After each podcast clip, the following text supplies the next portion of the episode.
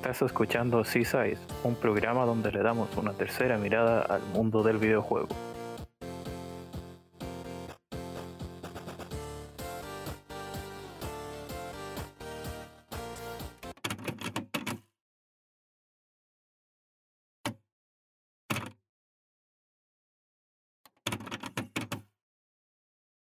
Buenas a todos, bienvenidos a Cisai. ¿Qué pasa? No esperabais que fuera yo el que os diera la bienvenida, ¿no? Estamos aquí un día, un día muy especial, finaliza el año y como no podría ser de otra manera, me acompaña un hombre, un hombre muy grande.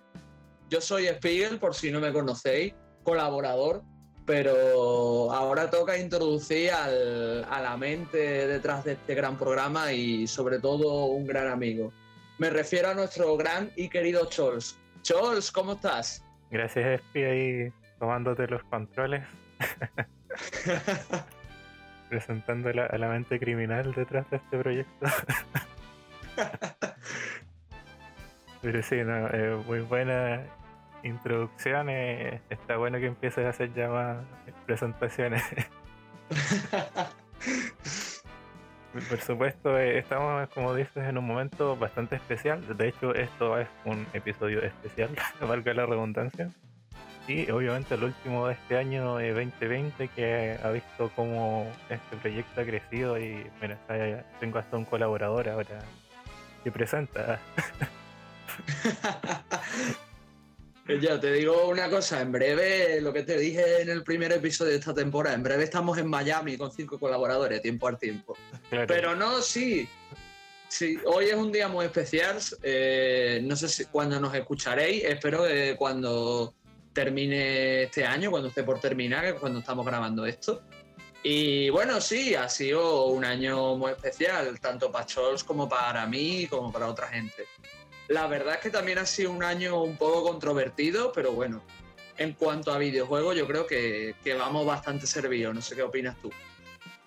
Sí, eh, como dices, para algunas cosas no ha sido precisamente un buen año en general, pero eh, por otra parte, eh, creo que para la gran mayoría ha sido un año donde se ha jugado bastante, donde se ha pasado más tiempo en casa. Y yo diría que es un caso extremo para mí. No sé qué tanto para ti, pero. No, sí, o sea, este año, bueno, es que aquí en España hemos tenido un periodo de cuarentena. Yo ese tiempo me lo pasé más jugando al Albion Online, que sí sería mi juego de cuarentena. pero, pero sí. La verdad es que, si bien es cierto que ha sido un año regulero, en cuanto a, a, temas globales, generales, todo el tema de, bueno, que todo el mundo sabe ya de la pandemia, Después, en cuanto a videojuegos, ha sido un año bastante fuerte. ¿Sabes? Hemos tenido muy buenos lanzamientos, sean AAA, indie, juegos de nicho o no, y ha sido un año bastante, bastante interesante. Y yo creo que, queda da mucho de lo que habláis, sobre todo los juegos que traemos hoy. No sé, no sé qué tienes que aportar, Charles, tú. sí, no, eh, a pesar de que se han rechazado varios proyectos, de verdad han salido eh, juegos, como tú dices, muy buenos en todos los ámbitos. Algunos obviamente esperados desde hace tiempo, como uno que veo que vas a mencionar más tarde. y, otras eh, completas sorpresas que, creo que vale la pena mencionar de una u, otra manera. Y que también gracias a los audios que enviaron nuestros escuchas, vamos a poder escuchar por ahí y quizás no necesariamente tampoco este año, sino de otros años anteriores, pero que gracias a servicios como el Game han llegado a más personas. Sí, ha sido un año bastante movidito. Aparte que, es lo que comenta Charles, que como bien él ha dicho, vamos a tener audio. Si queréis os explico cómo va la dinámica del programa. Charles y yo vamos a hablar de tres juegos, ¿vale? Cada uno sin embargo, no vamos a hablar de los tres juegos seguidos. Yo voy a mencionar uno, o Charles va a mencionar otro, o nos vamos a intercambiar y luego vamos a poner un par de audios de nuestros oyentes de juegos que nos han mandado y, comentaremos esos juegos. Y bueno, sí, ha sido un año bastante, bastante curioso, vamos, uno de de los que yo mencionaré no es ni de este año, pero bueno, así, así vamos, ¿sabes? Que, que poco a poco vamos descubriendo y jugando cosas nuevas. Y la verdad es que nos venden siempre de que tenemos que jugar lo del año, tenemos que estar al día, pero hay gente que, que, tiene juegos especiales a día de hoy y no son ni de este año ni el año que viene, cuando termine serán los de ese año, porque a fin de cuentas, yo sé, hay mucho por descubrir. No sé qué opinarás tú. No, eh, todos los años salen tantos juegos que es muy difícil estar al día. De hecho, es más fácil atrasarse con lo del año anterior y el anterior a ese y a ese y a ese. Y así. Y, especialmente. Hasta que llega...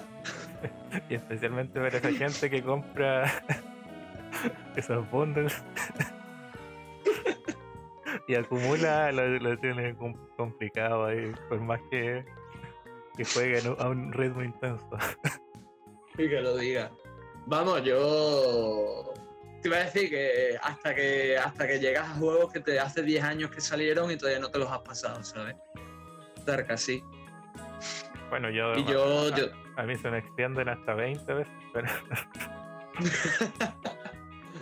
pues sí. Pues bueno, pues por mí, querido Chols, empezamos. ¿Le das tu caña o, o qué? Sí, sí. Eh, para esta primera parte está, va muy bien, eh, compaginada, diría yo. Y eh, avisa al tiro que no voy a hablar de Dragon Quest en este programa, pero eh, obviamente tenía que hablar de otra saga que de la que hablo mucho este año. Y sin duda hay que hablar de Yakuza. Yo sé que nadie se lo esperaba, por supuesto. Nadie esperaba que yo hablara de Yakuza, ni, ni que hablara de, del Bakamitai, ni, ni, de Goro Majima, ni, ni, de Kiryu-chan. Pero sí, uno de los juegos, en general, de los títulos que más, eh, bueno, una saga que me pegó mucho este año porque pude disfrutar cuatro títulos. De hecho, antes de eso no había completado ningún título de la saga. Sí que había jugado un poco al Yakuza 3 en PlayStation 3, pero eh, para mí, de los tres que pude jugar, al Yakuza 0, Kiwami 1, Kiwami 1 y Kiwami 2, que en realidad son remakes, un poco adaptaciones para darle más continuidad de estas primeras dos entregas de PlayStation 2. Eh, a pesar de ello, y el primero que jugué fue Yakuza 0, para mí es el mejor. ¿Por qué? Porque puedes controlar a fucking Goro Majima. No hay más. no hay más argumentación que eso. y que en otros juegos, como Iguami 2, puedes utilizar a Majima, pero no es un protagonista, sino que es como un pequeño anexo ahí que, que, que añadieron.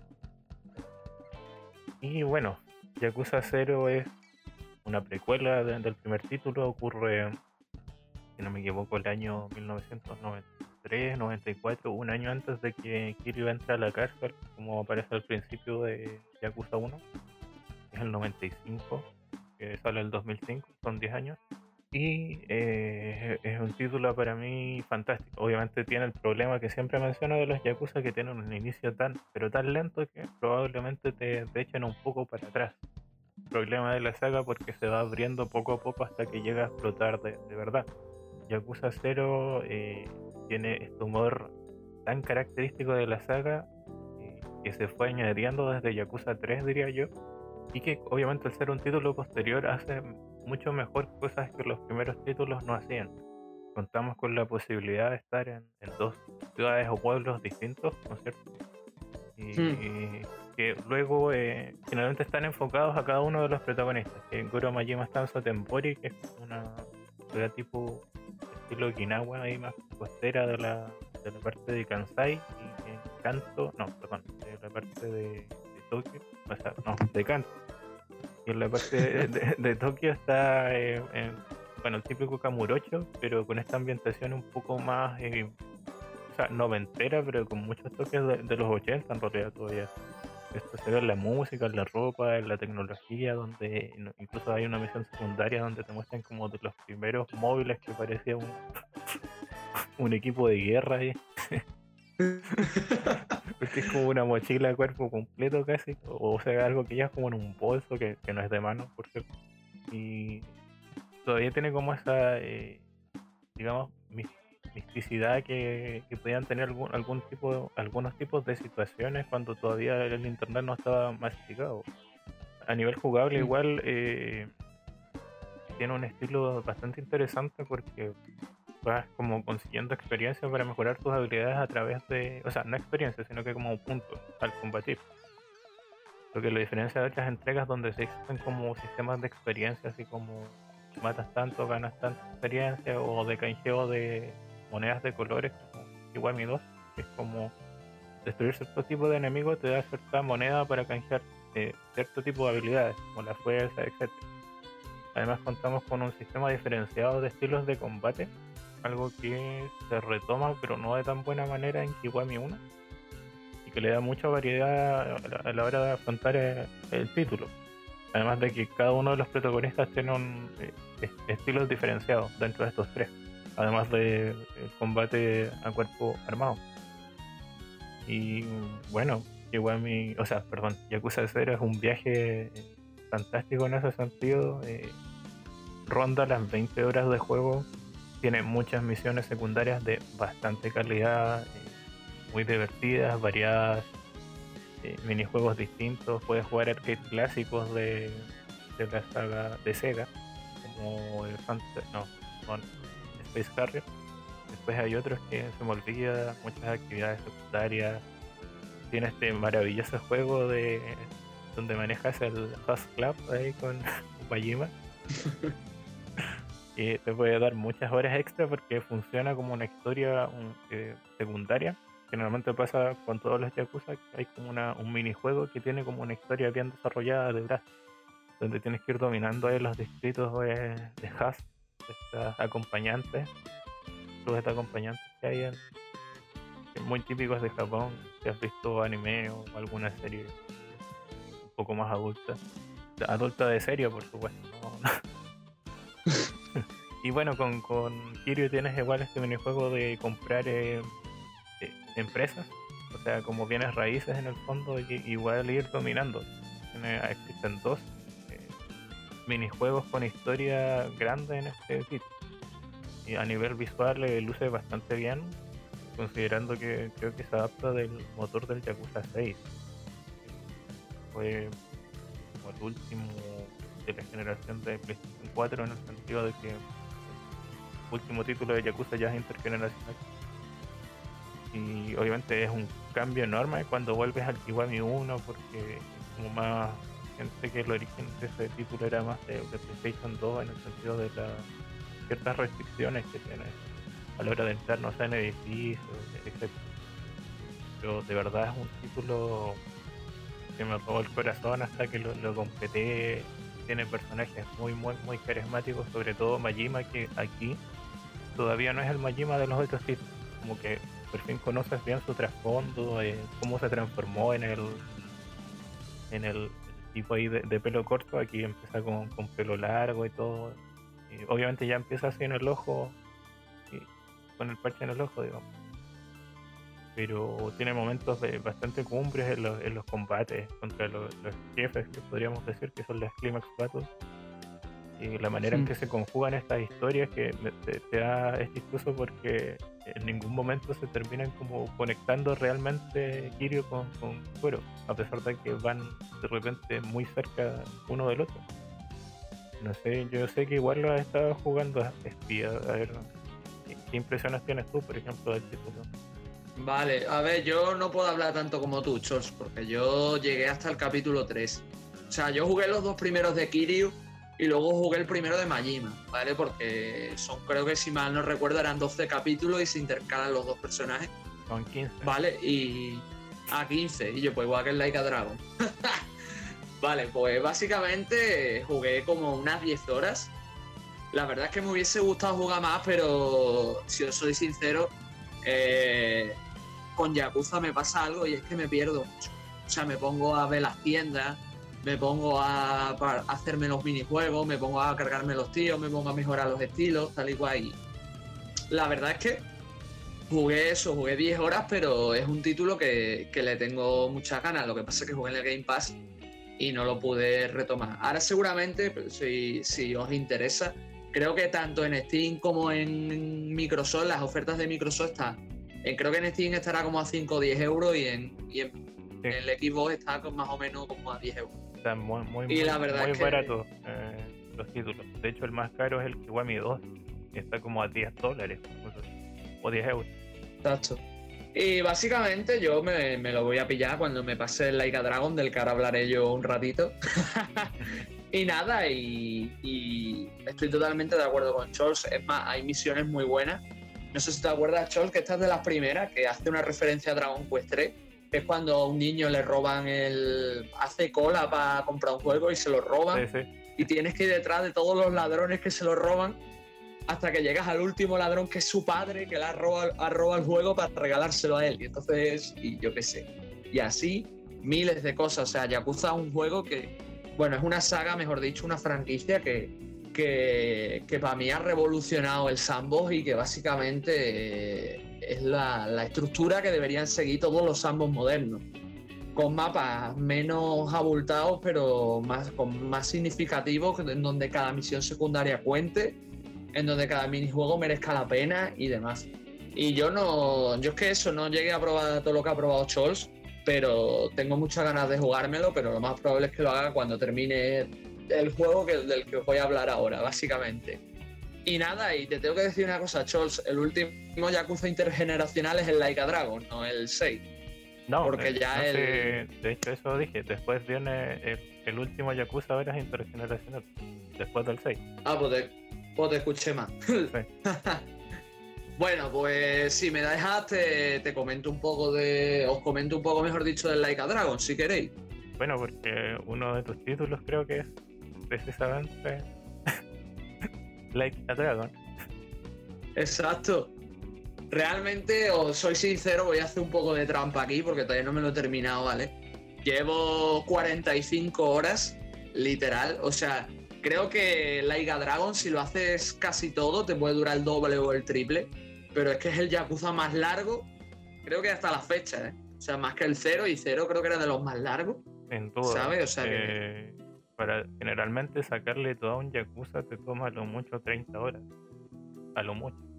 Claro, yo es que llevo 45 y no me pasó ni la historia. O sea, he hecho, y os lo digo en serio, he hecho un montón de secundarias, he hecho todos los, todos los karaoke, He hecho misiones de Party Time Hero, que ahora hablaré de eso. He hecho el modo gestión. Así que, y aún así, ahí, ahí sigo con él. Así que me vaya a perdonar un poco. Si, si me lo hubiese pasado, seguramente estaría más alto. Porque la verdad es un juego que, que, me parece que las 45 horas que llevo son pocas, porque es un juego maravilloso. Y nada, básicamente aquí, eh, en primer lugar, tengo que decir que lo tenéis en español uno de los puntos que siempre se le achagaba a la saga Yakuza, que estaba en inglés, ¿vale? Que realmente para mí no es una tara que esté en inglés, pero sí es verdad que el inglés que destila la saga es algo más, más difícil, es un inglés medio alto.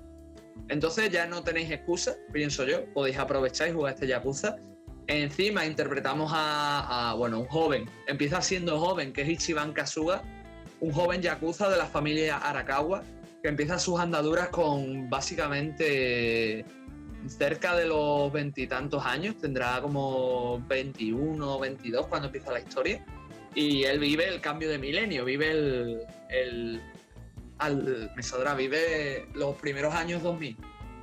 Lo que pasa que ciertas circunstancias, ¿vale? Hacen que uno de los miembros de su familia mate a un miembro importante del clan Toyo.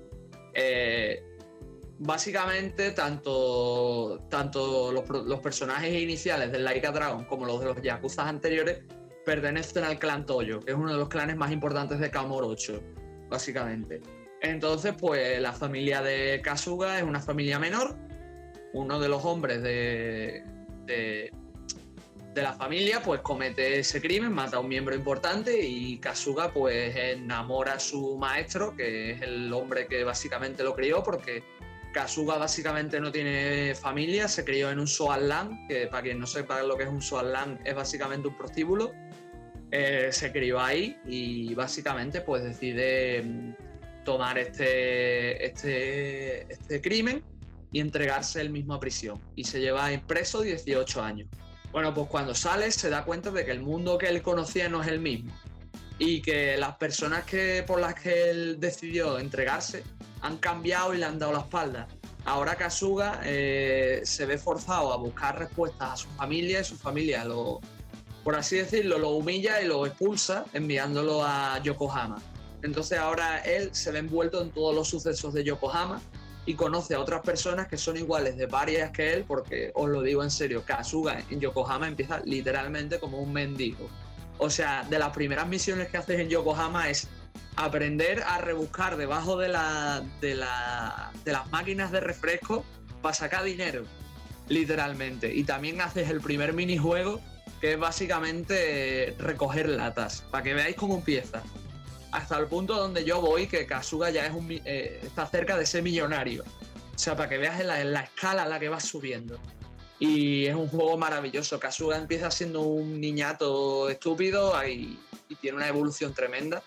Acaba volviéndose ese héroe que él pretende aspirar, porque otra referencia que hay aquí es que Kasuga es muy fan de Dragon Quest, ¿vale? Y lo permea en todo, básicamente. Él aspira a convertirse en un héroe, Em, cuando él pelea, porque las peleas aquí no son vitenas, son por turnos al clásico JRPG, él se imagina las peleas como y a los enemigos, ¿sabes? O sea, les, cambia las apariencias y las formas para adaptarlo a ese JRPG. Y, es, una, es una chulada, la banda sonora es tremenda y tiene muchísimas cosas por las que hacer nuevas, ¿sabéis? Tenéis el modo gestión que sustituye al modo este que ha comentado Scholz de de gestión de territorio. Tenéis el, yo qué sé, tío, tenéis el modo de las latas, tenéis el karaoke.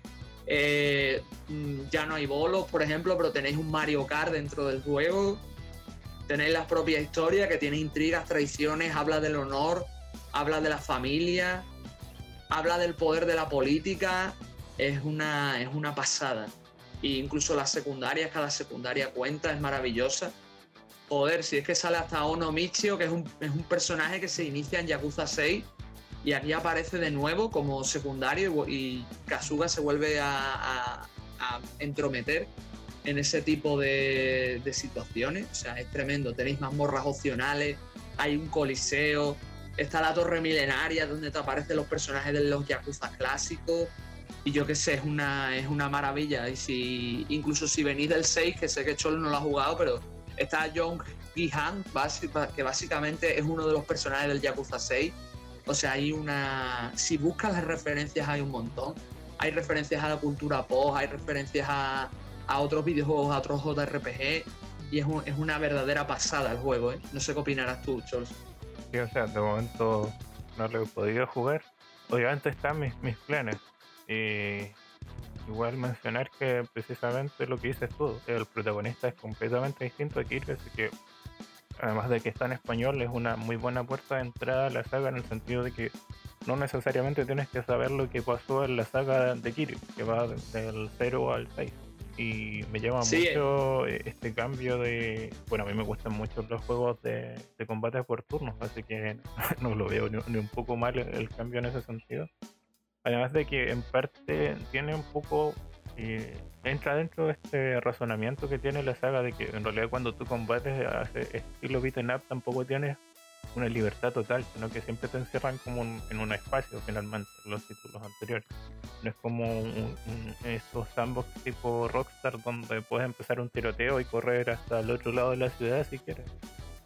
Mm siempre como que, que le viene bien en ese sentido. Eh, mucho de lo que mencionas sí que está presente en otros títulos, pero obviamente yo creo que está mucho más pulido. Por ejemplo, en el mm. Yakuza Kiwami, creo.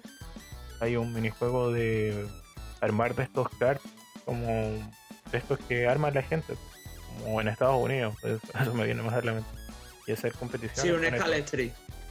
Claro, aquí no, no, nunca se ha hecho, así que no, tengo mucha idea sobre el tema en cuestión.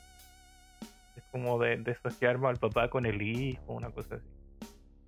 go no, no, sabría decirte bien, pero eh, el tema de, de las intrigas que es algo muy curioso de los Yakuza, que mezcla mucho como desde las partes secundarias este humor tan eh, característico de, la saga. Y en la parte principal, o generalmente la trama principal, eh, la mayoría del tiempo tiene como un, tono súper eh, serio, profundo, que tú mencionas. La importancia del código de los Yakuza, las traiciones dentro de esta, en el fondo que son mafias las reflexiones que hacen en torno al mundo de, que claro, vives la parte de los yakuza, pero te hablan igual de la corrupción de la policía muchas veces o, del sistema en general. Y lo importa como un tono a decirte que no es, por ejemplo, como un Time Rose, que no, es solo así como puros chistes y, bromas y referencias, sino que lo pesa muy bien ambos, ambos ámbitos. Sí, y te iba a decir una cosa más que quería añadir, que sinceramente eh, yo creo que básicamente aquí se... Es que no quiero entrar en spoiler, pero el tema de la política aquí se toca un montón en este Yakuza. Y como tú bien has dicho, es una introducción magnífica. Si bien es cierto que, es combate por turno, casa muy bien con lo que tú has comentado del Vitenas anterior, porque por ejemplo Kasuga cuando está cerca de un objeto, si tiene las clases adecuadas, porque claro, los personajes también tienen diferentes clases, eh, puede agarrar los objetos, bicicletas, conos y tal, como si fuera Kiryu. Eso Kiryu lo hacía en el Yakuza 0. No me acuerdo si Majima porque no jugué tanto con él, pero, sí, pero existe la posibilidad. en todos puedes tomar objetos del entorno para combatir. En todos los Exacto, y, y aparte, yo qué sé, en el, en el, en el Laika Dragon los personajes no están fijos, ¿vale? Se están todo el tiempo moviendo, ¿vale? Tanto los aliados como los enemigos como Kasuga. Entonces el posicionamiento también es importante, sabe cómo utilizar ciertos... Eh, me saldrá ciertos objetos y ciertas habilidades para a lo mejor golpear enemigos que estén en fila, cosas así. Entonces se resume en una especie de combate JRPG callejero que, está simplemente fetén. Y del tema de la historia es lo que ha comentado Charles. Aquí se ve desde un nuevo prisma porque Kasuga es, una persona que ha estado en prisión durante eh, todos los cambios tecnológicos que nosotros hemos tenido. Entonces él como que se tiene que también readaptar a, estos nuevos tiempos, a cómo está la Yakuza, porque la Yakuza ya no es lo mismo que antes. Es más, esto no estoy seguro porque yo no he jugado al Yakuza, yo no he jugado mucho de los demás, pero creo que en el 6 es cuando pega el, el colofón con las leyes anti-Yakuza y con la desaparición de los mismos. Y y Kasuga es un intento de Yakuza o un ex miembro de la Yakuza romántico que sigue peleando por, el, por los buenos valores y el honor que, tiene la mafia de, japonesa en un mundo que ya no la, ya no la desea, que ya, no la ya la ha destruido. Entonces como, por así decirlo, un paria que debe buscar su lugar en la sociedad y sobre todo un héroe entre, los propios parias, ¿sabes? Y me parece magnífico. No sé ya ¿Qué más añade, Chol, si tú quieres decir algo más? Estoy en Yakuza. cualquiera, eh, cualquiera, cualquiera, cualquiera me sirve. Hombre, yo si, si vais a jugar Yakuza, eh, os recomendaría el Laika Dragon. Ahora mismo está baratillo. Si no, pillas el cero. Sí, de hecho, son las mejores recomendaciones para entrar. Jugar el cero y jugar el, el Laika Dragon porque en los otros ya como que avanzó bastante la historia y a nivel de mecánicas también el, cero es muy bueno. De hecho, cuando te juegas el cero y después juegas el Kiwami, igual eso lo vas a sentir bastante flojo, pero ya vas a estar como en, en conocimiento de los principales personajes y problemas, lo que tú dices, pues el clan Toyo es el clan eh, al que pertenece Kiryu. O bueno, de repente se sale, pero eso es parte de la historia en general el principal clan de la, de la primera saga de Yakuza, la de Kiryu. Y este eh, que tú mencionas de Ichiban es ya otro distinto y igual se posiciona en otro tipo de ciudades.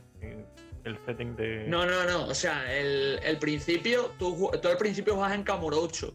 Lo que pasa, y tu clan, tu clan, el Arakawa, es un clan de la de, de, una familia menor del clan Toyo. Lo que pasa es que cuando eh, Kasuga se va a prisión, todavía el clan sigue siendo Toyo y la familia sigue, siendo sirviendo al, sigue sirviendo al clan Toyo. Cuando Kasuga vuelve pasan otras cosas, pero lo vuelvo a repetir, no quiero decir nada porque no quiero spoilear, porque quiero que lo disfrutéis por vosotros mismos. Aunque sí os digo, sí os digo que Like a Dragon tiene lo mismo que ha dicho Scholz. Es un juego bastante lento. O sea, en el prólogo del juego son los tres primeros capítulos de la historia y te pueden durar fácilmente entre 7-8 horas. Ya solo eso, si vais al grano, porque hay secundarias por medio, hay minijuegos y hay historia. Así que imaginarse cómo está el tema. Sí, generalmente desde el 4, episodio 5, en casi todos los Yakuza es cuando empiezas como a, a tener libertad real de lo que vas a hacer y ya te van desbloqueando todas las mecánicas principales que te permiten sentir en el fondo que es el juego en verdad. Mm. Pero eso, que jueguen Yakuza eh, hay que darle su, su tiempecito. eh, más si juegas los antiguos que están en inglés y quizás no lees tan rápido. A mí me pasó al principio, después me fui acostumbrando lentamente a... Igual, en el fondo van redundando un poco en los temas, entonces las palabras se van repitiendo. Pasa un tiempo. Y bueno, Pues bueno, sí. justo los dos, ¿eh? eh, Pero bueno, vamos, como iba a decir Scholz, que le he cortado, eh, vamos a pasar a escuchar los audios de nuestros oyentes y venga, Scholz, ¿quién nos va, con quiénes empezamos? ¿Quiénes son nuestros primeros candidatos? Mira, yo, eh, o sea, n- nuestro primer candidato fue elegido precisamente porque tiene mucha relación con lo que, eh, más con lo que está, del juego que estás hablando tú. Eh, Mm. yo dije que no iba a hablar de, de ciertos juegos, pero eh, gracias, Argon Chan, por el siguiente audio y el juego del que vas a hablar. Hola Sols, ¿qué tal? ¿Cómo te va? Espero no te moleste, que quiero formar parte de tu dinámica y voy a hablar de un juego. Eh, espero que nadie más haya hablado de él, eh, pero con lo bueno que es el juego no me extrañaría que alguien más lo haya hecho. Eh, seguramente ya te imaginarás de cuál voy a hablar. El día de hoy quiero hablarles de Dragon Quest 11, eh, la versión definitiva específicamente. Ay, ay, ¿cómo puedo partir? ¿Y cómo dejarlo tan cortito, tres minutos? bueno, eh, yo nunca he jugado ningún Dragon Quest, ni uno, me lo han recomendado bastante y siempre me llama la atención y he querido hacerlo, pero bueno, uno ve los juegos ahí un poco viejitas y le da lata. Eh, es mi caso por lo menos, y eh, la gente que me conoce sabe que yo no soy mucho de terminar los juegos, es muy normal que yo tome uno y lo deje tirado al rato, pierdo el interés muy rápido. Pero claramente este no ha sido el caso con Dragon Quest, por algo estoy hablando aquí de este juegazo. A ver, ¿cómo partir? Primero que nada, el estilo artístico que tiene este juego es precioso, con un diseño de personajes fenomenal de la mano de Toriyama, por supuesto, que a mí me fascina. Eh, y no solo eso, sino los paisajes, eh, el diseño que tiene el juego es muy lindo, muy, muy, muy lindo. Cabe destacar que a pesar de que la versión definitiva es un port de la versión de Switch, eh, no se queda atrás, la verdad, para nada. Eh, de hecho, es muy lindo, yo lo estoy disfrutando mucho porque de verdad el juego es precioso. Es una de las cosas que más me gusta. Y a pesar de, como les digo, que es un port de Switch, no, no se nota mucho, la verdad. Claro, algunas texturas un poco raras y algunos efectos, pero muy bueno. No se nota casi nada. Eh, la música, oh, es tan buena. Además que esta versión tiene la, la música orquestada. Es muy buena la composición. Eh, hay tantos estilos por ver que hay para todo. Eh, aunque hay algunos temas en MIDI que no se quedan atrás, ¿eh? Por ejemplo, mi favorito que es el de Silvando, que es un personaje que amo. Y además, eso quiero mencionar bien rápido: los personajes son tan carismáticos y los llegas a amar. Y sufres mucho en el juego por esto. no voy a dar spoilers, pero los personajes están muy bien hechos. Yo los adoro, los amo a todos. El gameplay muy bueno, bueno, es muy tradicional respecto a eso porque es un JRPG por turnos, pero es muy bueno, yo lo estoy disfrutando mucho. La estrategia, los movimientos que hay, todo se siente muy bien. Eh, pues nada, eso en resumidas cuentas no sé qué más mencionar. Eh, yo no me lo he terminado todavía, pero no puedo, no puedo terminar para hacerlo. Eh, al mismo tiempo no quiero terminarlo porque quiero seguir jugando. Así que nada, jueguen Dragon Quest 11 porque es muy bueno. Y pónganse a escuchar los temas que son buenos también. Así que eso, jueguensela. Bueno, ese fue el audio de Argon Chan hablando de un título muy, muy importante para mí. El fetiche de Scholz. Claro, al que le he dedicado toda mi vida en diciembre. y quizás un poco antes con la demo de noviembre. Pero Buah, que- eh, ¿Cuánto las has echado? Como 80 horas en un mes o 100 horas por ahí más, ¿no? eh, 90, más o menos. 90 horas. Sí, porque la demo le dediqué 6 y llevo como 96. Ahora estoy jugando muy poco porque estoy con los desafíos más exigentes del título, así que estoy como crafteando los mejores accesorios para prepararme, pero eso como que ya es demasiado lento. Entonces le he hecho, no sé, una hora, una cosa. Pero eh, muy de acuerdo con lo que dice Argonchan. Él, bueno, de hecho creo que ahora está jugando, veo que está jugando por ahí Dragon Quest 11 mientras grabo esto. y es un título fantástico. Eh, por lo menos en mi opinión, eh, considerando que es un, un juego de rol tan tradicional, muy de acuerdo con el tema de los personajes que de verdad conectan contigo quizás no, o sea, no estoy tan tan fascinado porque al jugar otros Dragon Quest que generalmente tiende a ser un poco así, sobre todo los más nuevos donde existe como un trabajo distinto en ese aspecto. Y yo no soy fan de Toriyama, eso sí, pero eh, encuentro que su estilo pega mucho mejor para la fantasía que para lo que viene siendo Dragon Ball. La dejo ahí. no, sí. ¿Y tú ves que alguna mención? Yo sé que todavía no, has jugado a este título. No, sí, lo quiero jugar. Lo que pasa es que ya lo. Creo que lo dije en otro programa de Seaside que le tengo muchas ganas al juego, igual que al Xenoblade Chronicles Definitive Edition. Que es un juego que está jugando Dreward eh, y me está hablando mucho de él y muy bien. Y me lo quiero jugar. Lo que pasa es que son 80 horas. Es que llevo ya con el, con el Yakuza 45 y digo, uff, esto es larguísimo. No me quiero imaginar llevar las horas de Chols, ¿sabes? Pero bueno, sí, o sea, me alegro mucho Argon Chan que te haya gustado el juego. Sinceramente, solo oigo maravillas de él, de Scholz el primero, porque siempre que puede nos está compartiendo cosas del Dragon Quest.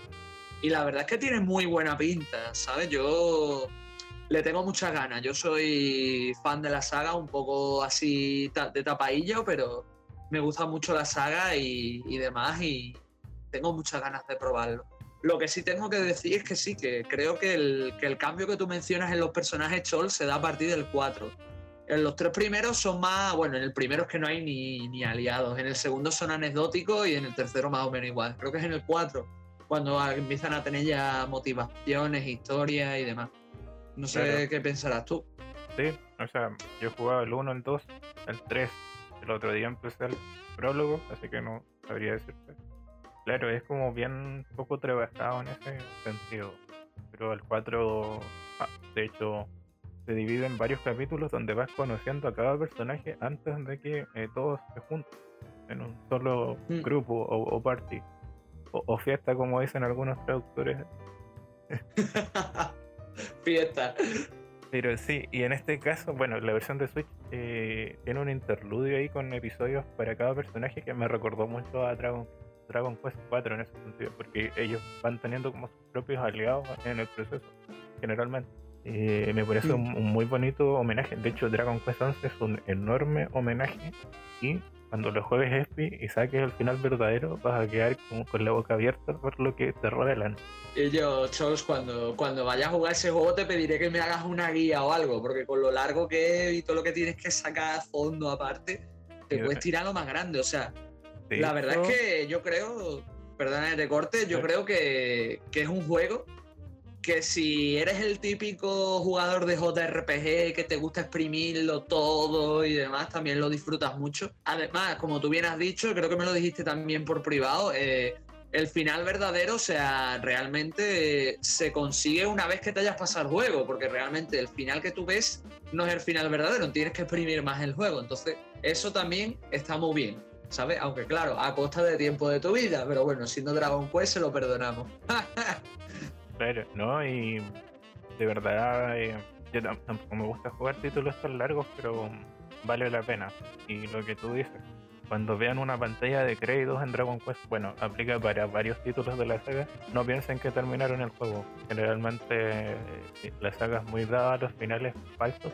Y bueno, el otro día casi Sí. me enojo porque alguien vi que alguien analizó el título y puso dura 60 horas. Dije, en 60 horas llegas al final falso no, no sabes nada del juego todavía, te puedo decir nada, Joder. nada, porque el último acto es, como- gloria en lo que hace con la historia, pero te, te estruja lo que tú pensaste que era de una forma y le da un tono distinto, te explica cosas nuevas, eh, mucho mejor. Bueno, de hecho tú te vas a dar cuenta porque cuando juegas el título van quedando muchos cabos sueltos que al final se terminan atando todos en el acto 3, el que la gente dice que es el post-game, pero no es el post-game. Eh, es tu aventura porque es cuando realmente cumples tu misión como luminario, como le dicen ahí en español. Cómo se dice en Sí. inglés. Pero eh, ojo con eso. Y jueguen Dragon Quest 11. No importa si no juegan nada más. No importa si no juegan nada más. O sea que, o sea que eh, te lanzo, antes de, de hacerte la pregunta, voy a decir un par de cosas. La primera es, y antes también de pasar al siguiente audio, que mm, hay otro Dragon Quest, que es el que acabamos de mencionar, que es el 4, que hace eso también. O sea, cuando vosotros lo pasáis, realmente no habéis visto el final del juego, ¿vale? Os toca hacer una dungeon especial y un par de cositas más y lo desbloqueáis. O sea que si venís de otros Dragon Quest, yo sé que hay gente que no, y lo veo perfecto, lo digo en serio. O sea, me parece una muy buena introducción en Dragon Quest 11, igual que me la parece en Yakuza 0 y Yakuza Laika Dragon sus respectivas sagas. Así que, pero los que llevamos ya un poco de tralla sí lo sabemos. Así que igualmente, de todas formas, lo que te iba a decir, me parece muy buena, muy buena idea, porque si tú, si te gusta la saga, sueles exprimir el juego. Yo suelo exprimir los Dragon Quest una vez me los termino, entonces pues me parece una muy buena idea. Lo único, lo malo, lo vuelvo a repetir el tiempo, pero nada más. Y quería añadir otro punto que estábamos hablando respecto a Dragon Quest 4 y demás, que el 4 hizo muy bien lo de los personajes, lo que no lo hizo también fue el 5, que me estoy acordando, que el 5 te daba muy pocos personajes al principio, excepto tus futuras esposas, comillas, comillas, y luego tus hijos. Claro. Guiño, guiño. Y, y tus hijos, y tus hijos, que eso sí tienen desarrollo, pero el resto del tiempo estás como una especie de Pokémon reclutando monstruos. ¿Sabes? Eso lo podrían haber hecho mejor, pero vamos, para mí el Dragon Quest 5 es puta maravilla. No he jugado el 11, pero si no, si no jugáis el 11, jugáis el 5, porque ese sí que es- también es cremísima pura, igual que el, que el 7 y el 8, que a mí me encanta. El 9 no tanto, pero bueno. Y te digo, ya cierro con la pregunta, Chols, y es que si no te importa que nadie juegue nada más que no sea Dragon Quest 11, entonces ¿para qué dices lo del Yakuza, tío? Es que si, te van los, los juegos tipo Yakuza, jueguen Yakuza. Que quieres rol, Dragon Quest y no juegues nada elecciones de género. No, pero eh, el Dragon Quest no te debería durar todo el año. Bueno, en realidad si eres una persona ocupada, sí, pero eh, saludos a Jeff. Y bueno, eh, también tenemos eh, el siguiente audio que es en un estilo muy, muy punk como, como es él, como es Yonako. eh, eh, se salta toda norma posible, ¿no es cierto? Cierto.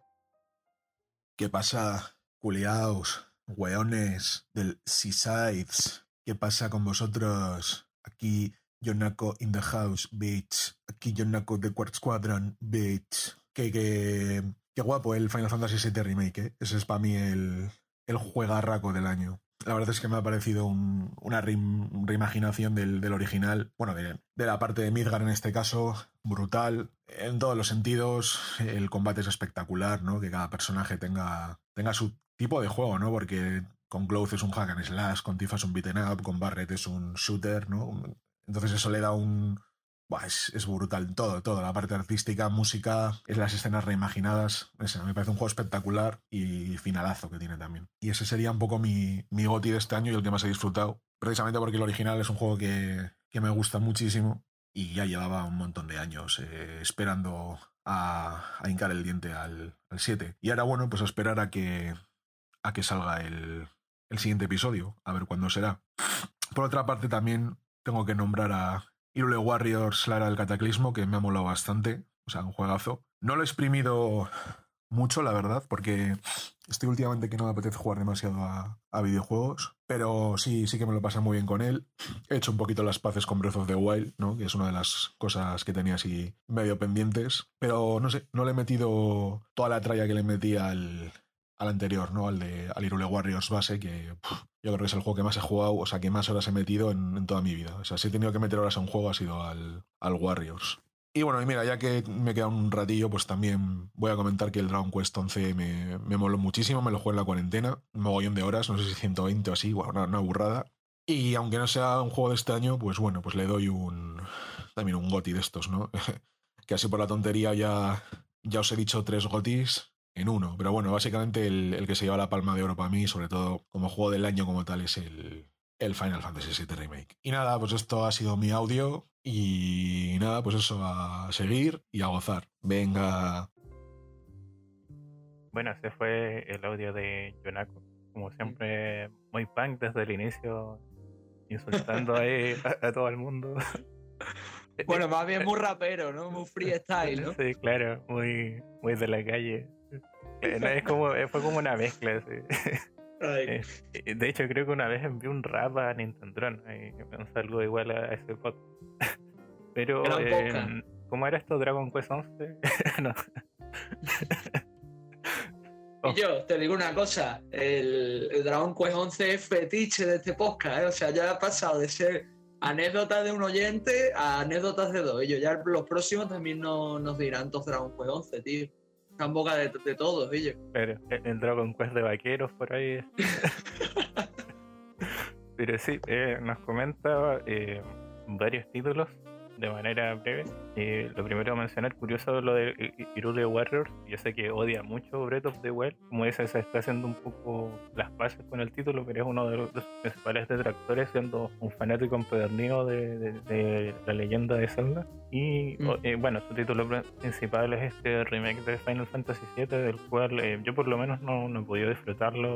Como saben, no tengo PlayStation 4 de momento, guiño, ni Switch, guiño, pero eh, he visto muchas opiniones divididas eh, con respecto al título. En general, hay gente que está muy conforme con este cambio, con estas no muradas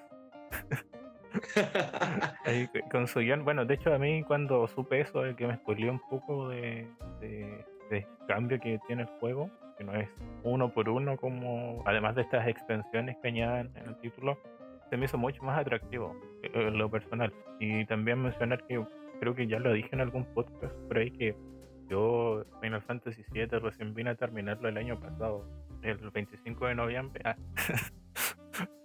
Por ahí lo vi el otro día, así que me acordaba que era por ahí, el 25 de noviembre de- del año pasado. Así que no, no soy de estos eh, fans. eh, no, no es un título que me haya marcado, por ejemplo, durante mi, mi crecimiento como persona, como pasó con muchas personas. Principalmente porque era un título, en, entre comillas, en español, sé que llegó a Europa. Entre comillas, en español. Entre comillas. Eh, eh, entre muchas comillas. Y, eh, pero sí, sí que me gustó lo suyo, como eh, varios títulos de la saga. Bueno, todos saben que mi favorito es el 6, ahí siempre tengo que decir. pero sí, eh, eh, de verdad, yo por ejemplo espero ahora que el otro año salga en Xbox para jugarlo, como buen usuario de Game Pass, que van sacándolo Mm. o, o comprarlos, ya eh, la situación eh, mejora. Y no, no sé qué tú opinas de, de- de esta elección de Yonako, Vale. de esta mención. Vale, eh, voy comentando título por título. Eh, el Irule Warriors, la era del cataclismo. Sinceramente, yo he jugado como 5 horas, no he jugado más. Lo estuve probando, me gustó y tal. Pero eh, es un juego que también divide mucho a la gente. A ver, aquí hay que ser sinceros ante todo. Si te gusta Breath of the Wild y te gustan los Musou, te va a gustar la era del cataclismo. No hay más.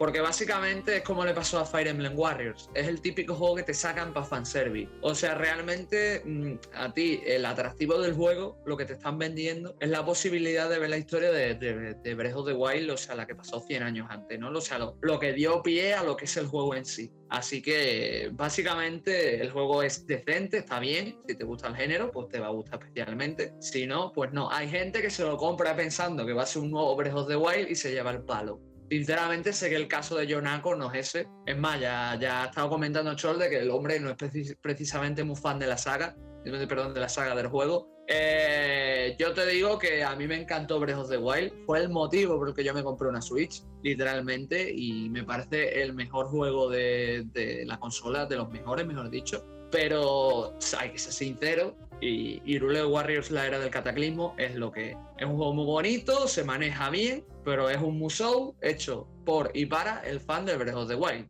No hay más. Y no puedo opinar mucho más porque tampoco me he metido de lleno en el juego, pero, pero eso. Ahora, por otro lado, la, el me el Final Fantasy VII Remake. Pues no sé qué decirte, yo estoy un poco como Chols. Yo es que lo comentamos en el episodio en el que yo estuve aquí por primera vez, que fue el episodio 5 de la primera temporada.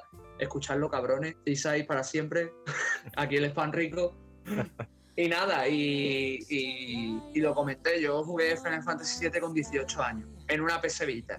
Bueno, todavía sigue la PS Vita, pero sí que lo, lo jugué ahí. Entonces yo no soy fan de Final Fantasy VII, sinceramente. Me pareció un juego bueno para su momento, pero a mí no me reventó el culo. Y entonces Final Fantasy VII Remake ni lo esperaba. Es como me pasó con The Last of Us 2, que llegó The Last of Us 2 a las tiendas y yo me enteré como dos días antes de que salía. En plan, y yo sale The Last of Us 2, no me he enterado de nada, pues igual. Eh, igualmente pienso que depende, es un juego que también, como ha dicho Chola, deja a la comunidad muy dividida. Y hay gente que lo odia y hay gente que lo ama. Hay gente que lo odia como Orgen y hay gente que lo ama. Y hay gente que también pues, tiene otra perspectiva, ¿no? Yo soy de, de- no sé si conocéis reseñas cortas, cuando antes de dedicarse a darle golpes con, con la mano a un mantel, pues el tío hacía reviews normales, ¿vale? En un canal que tiene. Se llama Eureka Karateka. Pues él hizo una reseña del juego y dijo una frase que a mí me gustó mucho, que... que... Saludo Enrique, cabrón, a ver si te pasas por, por aquí, por la ciudad, hijo puta.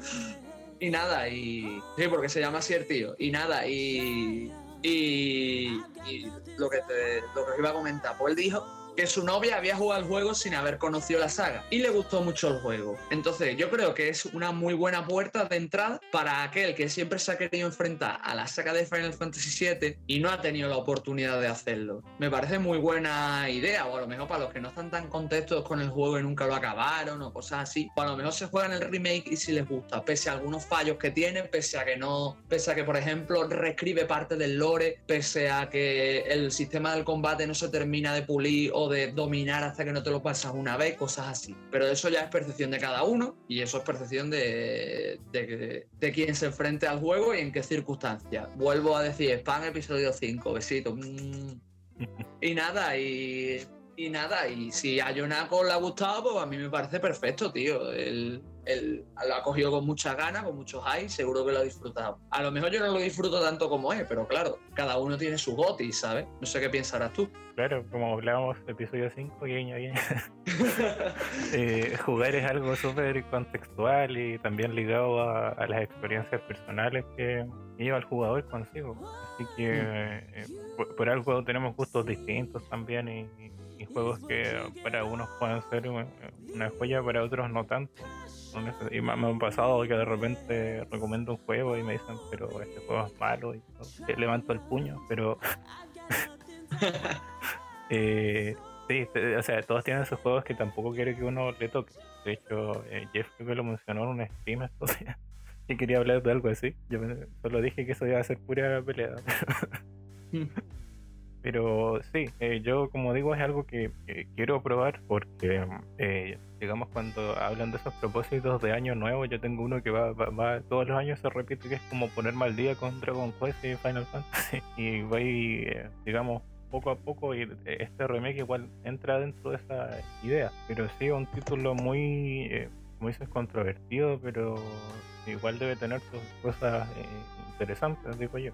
O sea, también sé que tiene muchos errores. A mí lo que más me interesa es ver qué, qué sale después de esto, que cómo sigue. Que entre comillas no debería ser ya, debería desmarcarse mucho más de, de este de esta esencia que buscaba mantener este primer episodio. Realmente, yo creo que el Final Fantasy VII Remake parte 1 eh, ya no es Final Fantasy VII Remake. Yo lo debería haber puesto eh, basado en Final Fantasy VII, hacemos un remake o algo así. Porque como hacen un poco lo que les da la gana. A ver, yo sinceramente no me he jugado al juego, pero me he spoileado a gusto. Así que me- más o menos sé, más, sé lo que pasa. ¿Vale? Eh, pero bueno, que, que tienen carta blanca para hacer lo que quieran. Aunque también os digo, está Nomura. Y Nomura se cargó Kingdom Hearts 3. O sea que os podéis esperar cualquier cosa, sinceramente. Para la gente que haya entrado en la saga por este juego y no, y no haya conocido el anterior, pues quizá le guste este, quizá le mole. Se meta, le guste, lo disfrute, me parece estupendo. Ya depende de, de lo que os guste o no, o de lo sensible que seáis o no a que toquen o no el material original. Si os lo tomáis como un remake al pie de la letra, eso no lo vais a encontrar aquí, ya os lo aviso. Porque el Nomura se toma las licencias para hacer lo que quiere.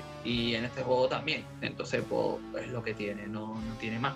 ¿Sabes? Si lo tomáis como más un juego que coge cosas del 7, se basa en él, y hace su propia historia más o menos basal en el material original, pues entonces quizá lo disfrutaréis un poco más, con sus más y con sus menos, sinceramente, porque tampoco me he metido de lleno en el juego para dar una opinión tan sólida. No sé qué pensarás tú. O sea, sí, yo encuentro que la palabra remake, bueno, eh, los jugadores la entienden súper mal generalmente, porque de hecho significa rehacer. Y cuando queremos como el mismo juego, digamos, o con un salto gráfico, en realidad sería más como, o sea, ahí sí hay un remake gráfico. En este caso es un remake eh, argumental también, se rehizo la historia. Así que por esa parte lo encuentro que lo de remake está bien, solo que estamos más acostumbrados a solo que este, este remake de, de salto técnico no, no argumental. Obviamente nadie quiere que toquen como sus, sus historias, pero como eh, arte gente dice, eh, eh, si quieres eh, lo que estaba en el juego clásico, el juego sigue existiendo. De hecho está en el Game Pass el Final Fantasy VII original. Sí. Y, yo creo que eh, igual, eh, a, pesar de que te lo hayan vendido como un anhelo de, lo- de los fans, la idea es siempre captar eh, nuevos públicos, porque este nuevo público en el fondo va a ser lo que va a terminar invirtiendo dinero pasados unos años y ahí ya entramos al tema empresarial. y- Sí. Yo solo quiero añadir, antes de que ya terminemos y nos vayamos a la pausa, que mm, básicamente solo tengo miedo de, una cosa. Y es que Square Enix alargue el juego, hasta- o sea, la trama hasta la, la saciedad. Porque sí, tú me puedes hacer un Final Fantasy VII Remake parte 2 o parte 3, vale, te lo compro. Pero no me hagas un parte 4, un parte 5, un parte 6, entonces ya apagáis y vámonos. Es que creo que lo dijo un youtuber famoso que por Twitter que lo dijo. Tengo miedo el día que llegue la Play 5, esté terminando la generación de la Play 5 y me tenga que comprar un HD Collection del Final Fantasy VII Remake y que tenga todas las partes juntas. Para que vea, para que vea. Por cierto, tenéis Final Fantasy 7 y 8, los dos remaster de oferta tanto en PSN como en Steam, como en Microsoft Store. Así que yo que vosotros, si tenéis ganas, también aprovecharía si queréis jugar el material original. Ya con esto dejo paso a Chols para que dé introducción a su opinión y luego a la pausa. Chols, Bueno, yo, Adelante. yo pensé que ibas a, a mencionar tú la pausa musical. No sé, a lo mejor querías añadir algo más. No, no, encontré que, que fue un, bien- un buen cierre ahí. Así que a petición de, de Spiegel, vamos con esta pausa musical, con el tema eh, muy poco conocido, por cierto. Vaga Mitai, versión Tegusa Like a Dragon.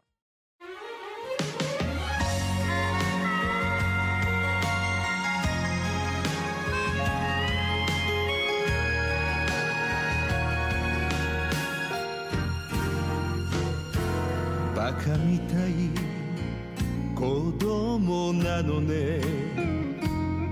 夢を追って傷ついて。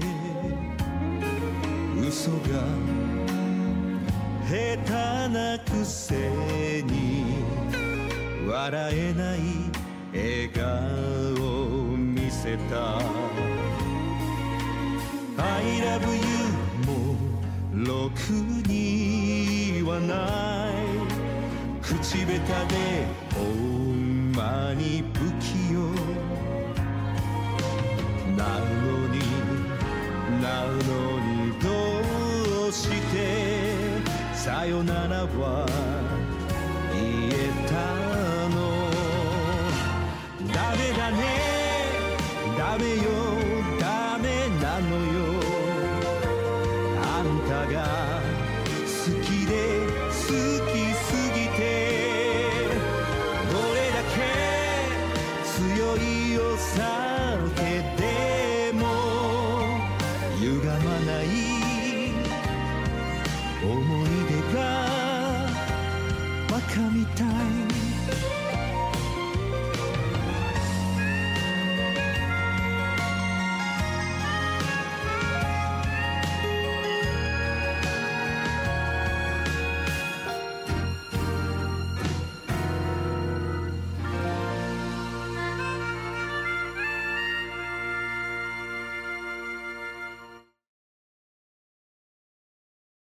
bueno, ya regresamos de esta primera pausa musical. Ahora toca nuestro segundo bloque de juegos y audios, por supuesto. Exacto. En esta ocasión eh, empieza Espi hablándonos de un título que eh, igual me, me marcó este año. Cierto, yo la verdad es que estoy sorprendido. Antes de empezar con el título, quiero dar una parte.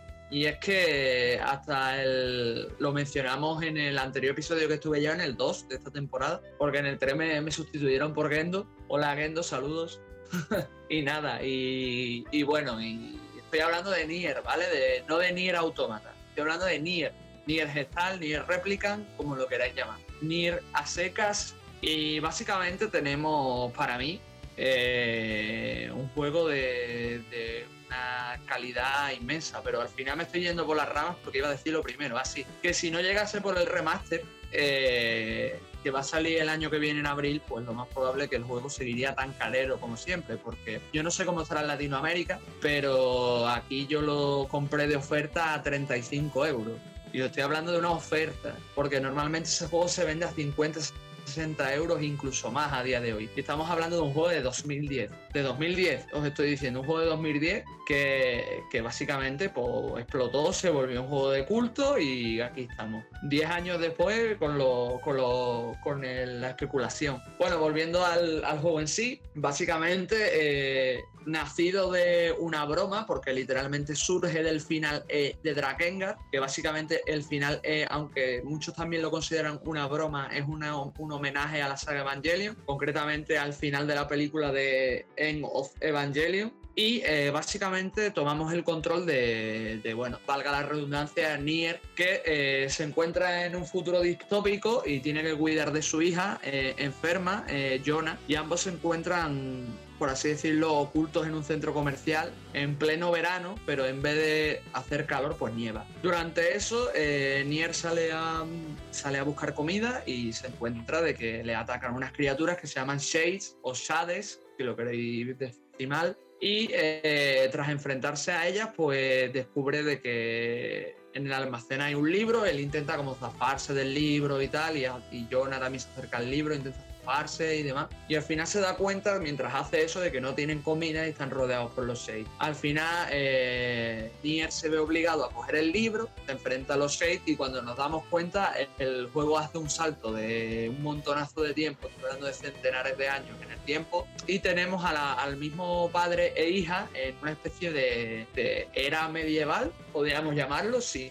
Eh, donde la chica está enferma y nosotros no sabemos por qué Nier está ahí. Entonces Nier se dedica a la caza de, de Shades, es cazador, se dedica a la caza de Shades principalmente, aunque también, bueno, caza diversas bestias y demás. Eh, y claro, tiene que cuidar de Jonah e intentar buscar una, una cura para su enfermedad. Básicamente el juego se divide en, dos- en dos actos. Está como un acto primero y un acto segundo. El acto primero hace como de prólogo de la historia y el acto segundo pues es en la chicha, por así decirlo. Eh, no os quiero decir mucho porque claro, estamos hablando de Yoko Taro y si alguno ha jugado al automata pues ya se puede ven- ve- venir por donde van las cosas. Entonces básicamente Nier es el que da origen a lo que luego puliría automata. Tiene un poco de tiene un poco básicamente de sandbox también, es un es un, pero sigue siendo una acción RPG. eh, tiene sus misioncillas secundarias, tiene sus diversas localizaciones como un pueblo costero, una ciudad desértica y cosas por el estilo y, y mucho, mucho trasfondo. La verdad es que no, no, quiero hablar, no quiero hablar mucho porque, ya os digo, mencionar mucho de Nier sería spoiler y personalmente es una experiencia muy única. Sus personajes, lo- tanto Nier como sus aliados, que son los personajes que conforman la party, eh, son personajes tremendamente únicos y carismáticos, cada uno con su trasfondo personal y sus propios motivos y situaciones. Y la verdad es un juego que, como vuelvo a repetir, si venís de automata y si no, eh, es un juego que una vez que pasas a la segunda parte, tienes la posibilidad de obtener cuatro finales, que el cual cada uno te da más pistas acerca de los propios enemigos, propios personajes, el propio mundo. eh, y cómo funcionan ciertas cosas, ¿sabéis? Y es un juego muy, muy bueno, una banda sonora estupenda, quizá un diseño de secundaria bastante regulero y, y por supuesto un combate bastante mejorable, que por supuesto esperemos, por lo menos el combate ya han dicho que sí, que va a ser arreglado en, el remaster que saldrá este año que entre en abril. Eh, y para finalizar y dejar paso a Chols, deciros que, bueno, que a día de hoy, gracias al remaster, espero que lo tengamos más baratillo y para consolas más modernas, porque a día de hoy comprarlo es un suplicio. Y no sé, Chols, si tú quieres añadir algo más. No, un juego muy eh, distinto en, en muchos aspectos. Como tú dices, el componente argumental es sumamente importante, así que la idea no es contar demasiado de, de, su historia, ni, ni, de los personajes que te vas encontrando, ni, de las situaciones. Solo mencionar que eh, es bastante encantador la manera en que hace unos giros de cámara a veces tan eh, distintos para dar relevancia ¿no? a ciertos momentos. Bueno, yo escribí una entrega un poco relacionada a eso, que, con, con muchos homenajes a, a, ciertos tipos de géneros en específico, que es algo que, bueno, igual se repite en Autómata ya de una manera eh, mucho más, digamos, formalizada con este cambio a, a, a videojuegos de Smart o, o Matamarcianos, como le dicen. Y bueno, yo jugué la versión, eh, ¿se llama? ¿Réplica? Sí, réplica. Sí, por medios no muy eh, correctos. de hecho, con una traducción, porque el juego solo salió en Japón de esa manera. Así que bueno, para mí solo cambia que yo era el hermano, que era mi hermana y no padre hija, pero en el fondo este vínculo eh, filial o fraterno estaba ahí. Eh, sí. En el fondo no importa tanto eso, sino eh, la cercanía de la relación para darle como este peso a, a, por qué se desarrollan los eventos de cierta forma. Eh, hay una pequeña anotación que es que creo que uno de los finales Nier, si tú no completas todo en, en la parte 1, no, no puedes sacarlo más adelante. Bueno, más bien tienes que conseguir, porque eso no lo, no lo hemos dicho, o sea, eh, Yoko hasta Autómata tenía el fetiche de, de ser los Drakengard y en el primer Nier de para sacarte el final último tienes que tener el 100% de las armas. Literalmente, o sea, tienes que sacarte todas las armas. Y como dice Scholz, hay armas que solo se pueden conseguir comprándolas o por misiones secundarias en la primera parte. Entonces, si no hacéis todo eso en la primera parte, cuando llega la segunda no podéis desbloquear todos los finales. De hecho, eh, me, me, me, me, pasó eso. Así que saqué el, el A y el B. Claro. Y me vi después y... lo otro.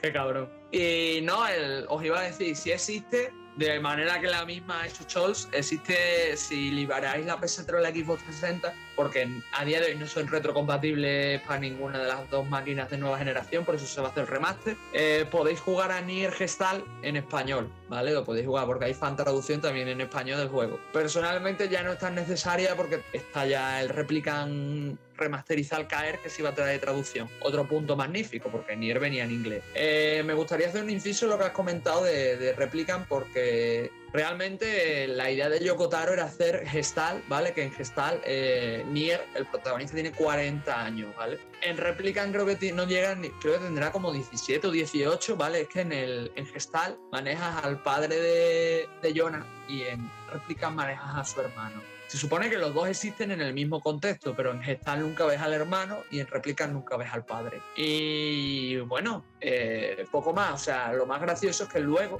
al igual que pasó con Automata, eh, hay una novela que explica un poco todo el contexto y demás, pero lo explica para la versión de Replicant. Entonces, como va a salir ahora el Replicant, supongo que la novela tendrá más, más peso más cabida de leerse. Sí es verdad que está en inglés puro, yo no la he leído todavía, pero está ahí y te da mucho contexto sobre, sobre, sobre Nier, por lo menos Nier hermano, ¿vale? O sea, el Nier de Replicant. Quizá eso daría para pa un podcast futuro, no sé qué pensarás tú, Chols. Puede ser, ¿por qué no? Que le hace el agua al pez. Claro. bueno, nosotros ya lo hemos jugado, así que... sí. Bueno, yo mencionar que solo en Automata me faltó un final y fue porque me, me tiré por un final y una opción que no debería haber ido. Dios mío. Pero, eh, claro, quiero al final contra el super boss, se podría decir que tiene Automata, pero todo lo otro lo saqué y igual es un título eh, bastante disfrutable. De hecho, más accesible que lamentablemente este su precuela. Pero como dice Espi, eh, en abril eso se va a solucionar. Lo que sí recomiendo ah, es que no jueguen Automata en PC porque la optimización es horrible hasta con mods. Intentan solucionar cierto. ese problema.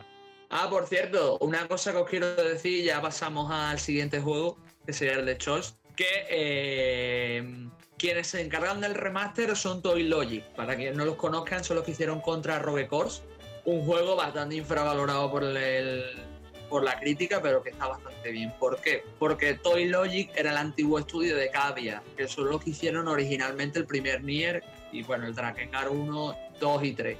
Bueno, el 2 no estoy tan seguro, no, si queréis nos confirmáis en los comentarios, pero sí, yo creo que sí, que participaron en Drakengard, en Drakengard 2. Total, que vuelven para remasterizar Nier, a ver cómo les sale. Yo creo que, que irá bien, ¿sabes? No sé qué pensarás tú, Chols. Yo de lo que vi ya noté un cambio importante en el combate.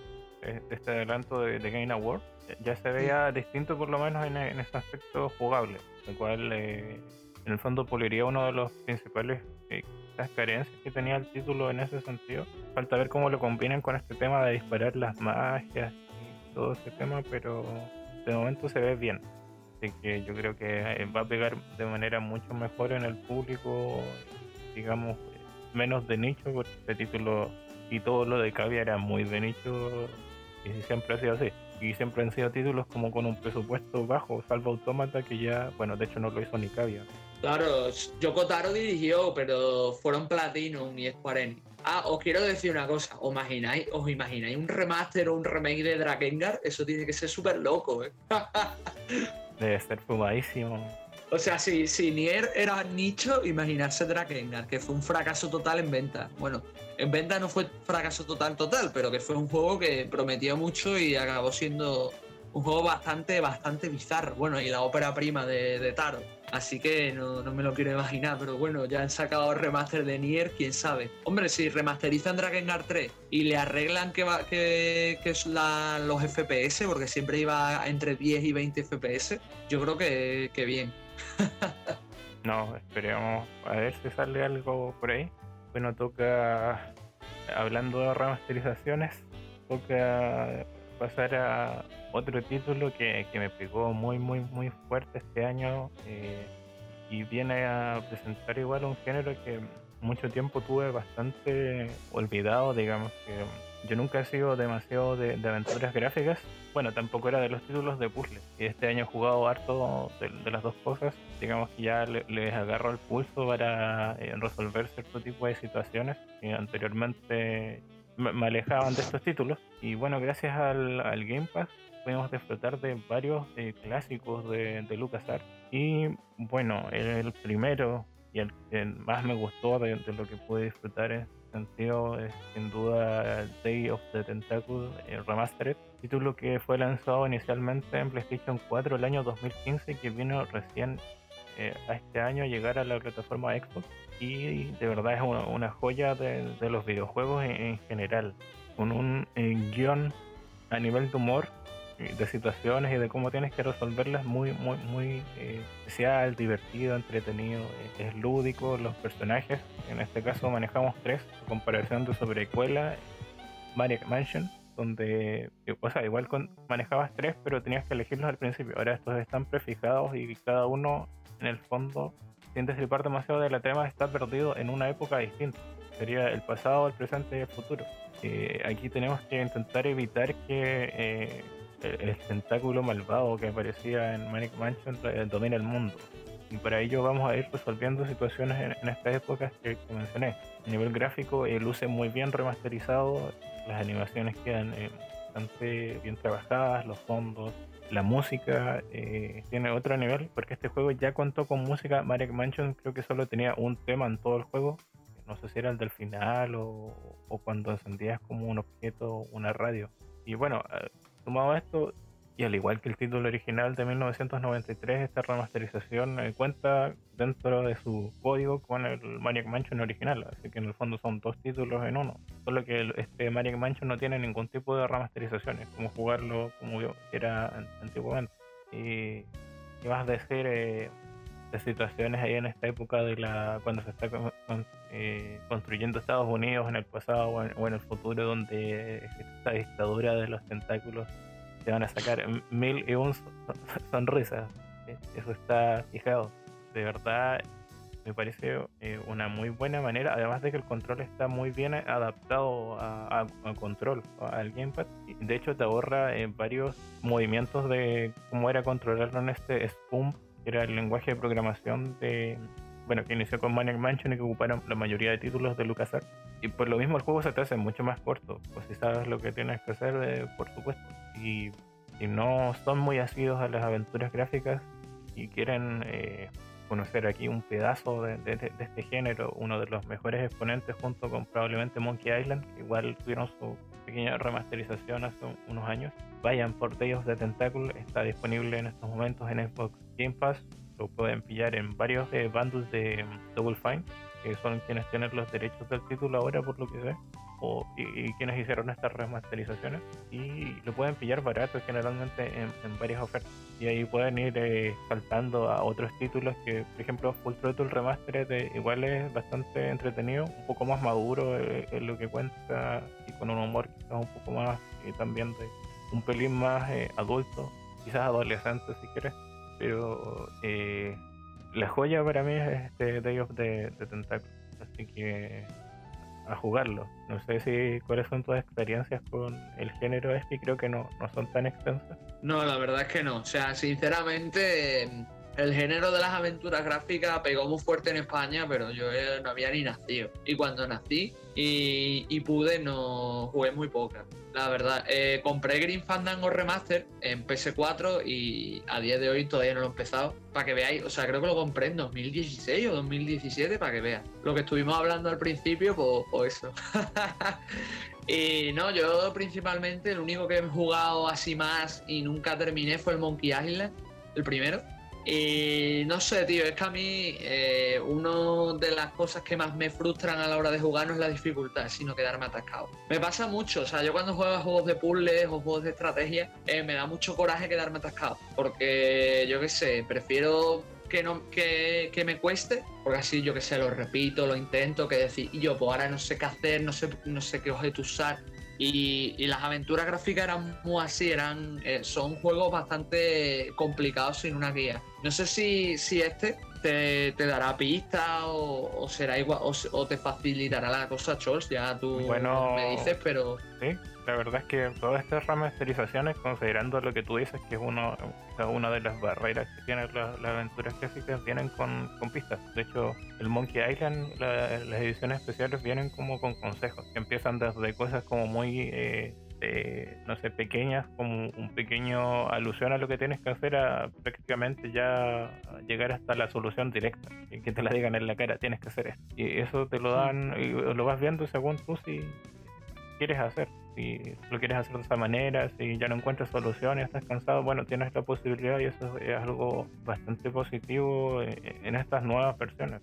Es que tú piensas que sin una guía, esos juegos son súper complicados. Es que yo me acuerdo en el Monkey Island que tenías que combinar todo tipo de objetos, pero no me estoy refiriendo a cosas lógicas, sino objetos de fusión a un huevo, a lo mejor una bola de cañón. Lo estoy inventando, ¿vale? Pero pero rollo así para solucionar el puzzle. Y tú dices, yo, ¿esto qué coño es? ¿Sabes? O sea, que, que sin una guía por delante no, no te lo pasa. Sí. Y yo es que me, me, acuerdo que en el, en el Monkey Island me quedé atascado y ya no, no pude pasar. Y dije, lo dejo porque está en las narices, ¿sabes? Hecho... Yo lo jugué en el Scum, en el, en el emulador. Ah. Pero, pero eso, pero a lo mejor le doy ahora que está el pass y me, quizás me meta de nuevo un tiempecillo. Por lo que tú dices, me, me arme de valor, coja una guía y por las pistas y la guía me lo, porque sinceramente este es un juego que obligatoriamente necesitas guía. Es como en esos momentos de Dark Souls que estás hasta los cojones de buscar para dónde tienes que ir, coge guía o yo qué sé, o cualquier historia, ¿sabes? Que, que no lo veo malo, ¿sabes? Pero no. Yo qué sé, no todo el mundo, no todo el mundo es un coquito, no todo el mundo tiene la capacidad de ver cómo solucionar el problema tan fácilmente, ¿sabes? Sí, no, no, no le veo lo, lo, malo en ese sentido. Además que lo, lo que más eh, enriquece esta experiencia es como ver en ejecución cómo vas resolviendo las cosas. Eh, es muy entretenido de ver más que si te quedas atascado o de pensar. En el fondo, con que completas la historia, de, de verdad vas a ver lo, digamos, lo, bonito o lo bien hecho que está el juego. Diciendo, aunque sea con guía, diciendo, ah, mira la, mira la estupidez que había que hacer. Como ese típico que, no sé si llegaste en Monkey Island, la, de la polea, que es un, uno de los clásicos más grandes cuando te mencionan la, la, estupidez que puede existir en resolver un puzzle. Pues la verdad es que no me acuerdo, tío. Yo es que me acuerdo de ir hasta la mansión, cuando tienes que pasar los tíos estos que son peleas de insulto, pero no me acuerdo de nada más, ¿eh? Ah, creo que es un poco después, cuando tienes que tirarte como con una polea en una cuerda, pero los materiales para armarla son, como tú dices, locuras. Pero sí, eh, es un, un título que, como digo, recomiendo mucho. Y bueno, vamos a ir continuando con, con los audios. En este caso, eh, tenemos un audio aquí de, de, un amigo de Costa Rica que no es Jeff. Aviso. Así que vamos con nuestro audio del señor eh, Takio Kun. Hola, hola, saludos desde Costa Rica. Yo soy el viejo taqueo del podcast Otakuros. Y pues de ahí, ¿qué les traigo el día de hoy? Pues ahí viendo para grabar el audiecito del viejo Chol. Eh, pucha, el juego que más me cuadró este año y es que legalmente el que terminé también, porque soy muy poco de terminar juegos, tengo que admitirlo. Y pues soy nuevo, soy nuevo en este asunto del PC gaming también. Yo, yo era más de jugar como jueguitos de pelea en consola. Entonces, una de las recomendaciones que me hicieron ahí cuando ya me puse más en serio a, jugar en la compu fue, fue el viejo Chos me dijo que me jugara este jueguillo que se llama Pikuniku. Eh, fue una recomendación vacilona, estuvo, estuvo muy buena legalmente. Y fue de los pocos juegos que terminé este año. De lo poco que puedo decir que terminé el 2020. Y pues me gustó, me gustó mucho. Realmente sí estuvo vacilón como digo, ya, yo soy más de juegos de pelea realmente. Y pues vengo y me topo con este jueguillo tipo puzzles. Ahí de, de adivinar, de ir resolviendo más bien acertijos conforme voy avanzando. No era, tampoco voy a mentir que, pucha, es un juego exageradamente difícil, ¿verdad? Es bastante sencillo decir verdad. Hasta infantil por rato se podría ver un poco, pero que va, no, se la traía. Tenía su carambada el jueguito. La parte más dura que me acuerdo fue una puta ahí parte que tenía que bailar contra un robot que era una secuencia de botones consecutivas, una parte rítmica. Y pucha, estaba, estaba dura, está difícil, esa vara me costó, pero la I fea, la I fea, fea ahí. no va a mentir. Y ya cuando llegué hasta donde el jefe final y todo el asunto fue una satisfacción. Digo yo, pucha, debería terminar juegos más seguidos, no dejarlos botados ahí a medio palo. Y pues eso va a ser una meta ahora para el 2021. ¿ah? Vamos a ver qué otra recomendación me trae el tío Chols ahí. Y pues nada, eso sería de mi parte y pues pura vida.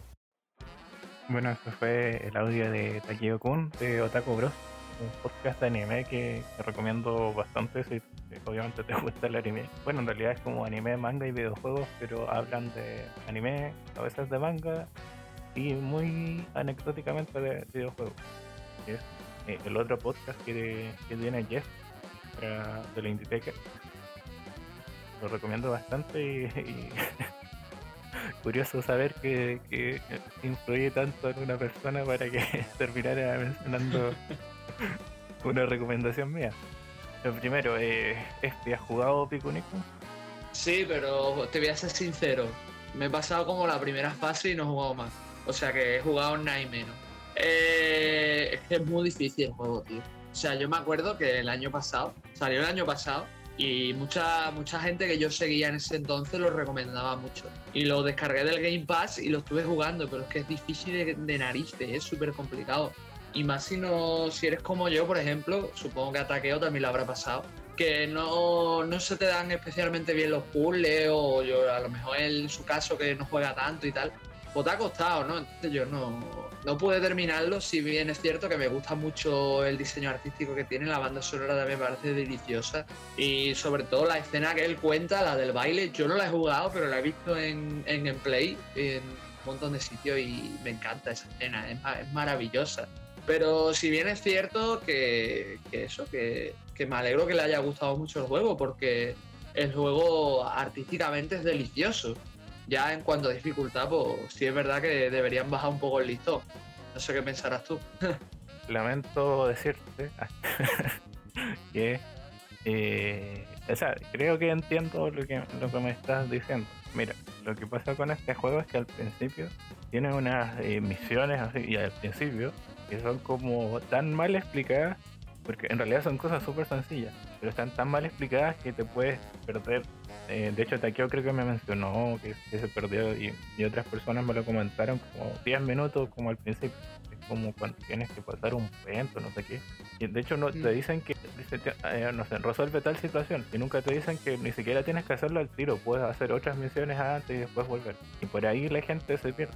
Luego de que pasas eso, ya sales como esta primera eh, pueblito en el la parte inicial, después de salir de esa cueva. El juego no, no es tan tan complicado, de hecho es como súper eh, lineal. el, eh, hay como unas ciertas misiones secundarias que de hecho puedes hacer después de completar el juego, porque la verdad es que el título no es muy largo, te durará unas 4 horas a lo mucho, 5 quizás, 3 y medio, creo que me, tomo a mí. Quizás un poco más por esa parte que mencioné de que te pierdes al principio, pero en realidad no, no es tan complicado, bastante eh, sencilla en la jugabilidad, no evoluciona demasiado a, a lo largo de la aventura. Lo que sí, lo del robot era habían podido eh, atinarle bien eh, a la secuencia y todo. Bueno, antes de eso creo que... Ah, no, no. Pues hay una pelea con el robot, antes hay este combate de baile que creo que son dos en una disco, pero lo que tú mencionas visualmente eh, siendo un poco infantil quizás eh, luce muy bien, de hecho tiene variedad de, de- de paisajes dentro de la poca extensión que tiene el título y musicalmente se disfruta, es de, si no me equivoco, del creador de Katamari Damas, si no me equivoco, pero... Yo es que, tío, sinceramente, creo que después de lo que me has dicho, le voy a dar otra oportunidad cuando pueda. Porque vamos, lo sigo teniendo instalado y todo en la Xbox, no lo borré. Porque también es un juego pequeñito, pesa. Y encima está en el Game Pass. Así que seguramente aproveche y, y le dé un tiento. Y si veo que me atasco, pues ya te llamo, Chols, para que me solucione. El hombre guía. El hombre guía. Ojo que No, pero este sí. año lo regalaron en Epic, que más de alguno lo debe tener. Cierto, se, cierto, se va canjeando los títulos. que Es para- más, creo que, creo que sí. Creo que sí, que lo tengo en Epic. Creo que lo, que lo canjeé.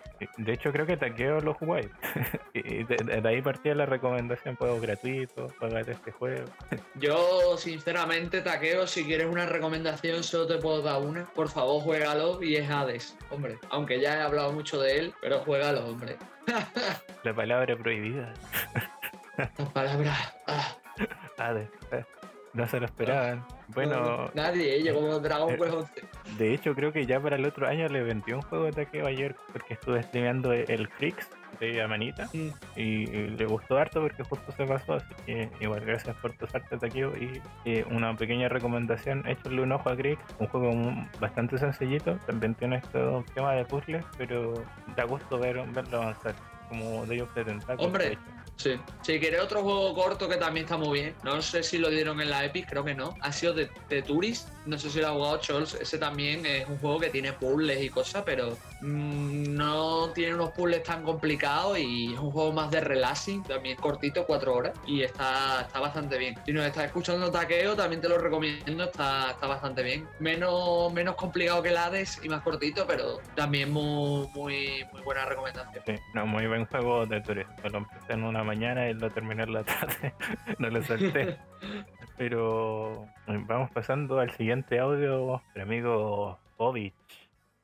Muy buenas amigos de C6. Os habla Povich del podcast Player Podcast y vengo a dejaros un audio con el mejor juego, el juego que más he disfrutado de este 2020 a petición de nuestros queridísimos Souls y Speed. Para mí, este título se lo voy a conceder a un juego de la gran N y no es otro que Paper Mario de Origami King. Un juego que yo he disfrutado, para ello lo demuestran las casi 36 horas que le he metido y un 97% del título pasado, y que creo que no ha sido considerado la gran obra que para mí o que yo he disfrutado por los analistas y periodistas. Al comienzo del título, eh, nosotros vamos a estar en el, en el castillo de Peach y la princesa, al igual que en casi todas las historias de Mario, es secuestrada y la tendremos que salvar a lo largo de cinco mundos que tienen coleccionables en donde nos enfrentaremos a bosses finales para llegar a la gran batalla final contra el rey Origami y así salvar a nuestra queridísima princesa. Pues como he dicho al comienzo, comenzaré, notaréis que esto es todo muy fácil. Unos puzzles muy sencillos, nos van a sobrar monedas y muchas más cosas. Todo se nos va a hacer muy fácil. Pero aquí la fórmula de lo fácil que llega, fácil se va,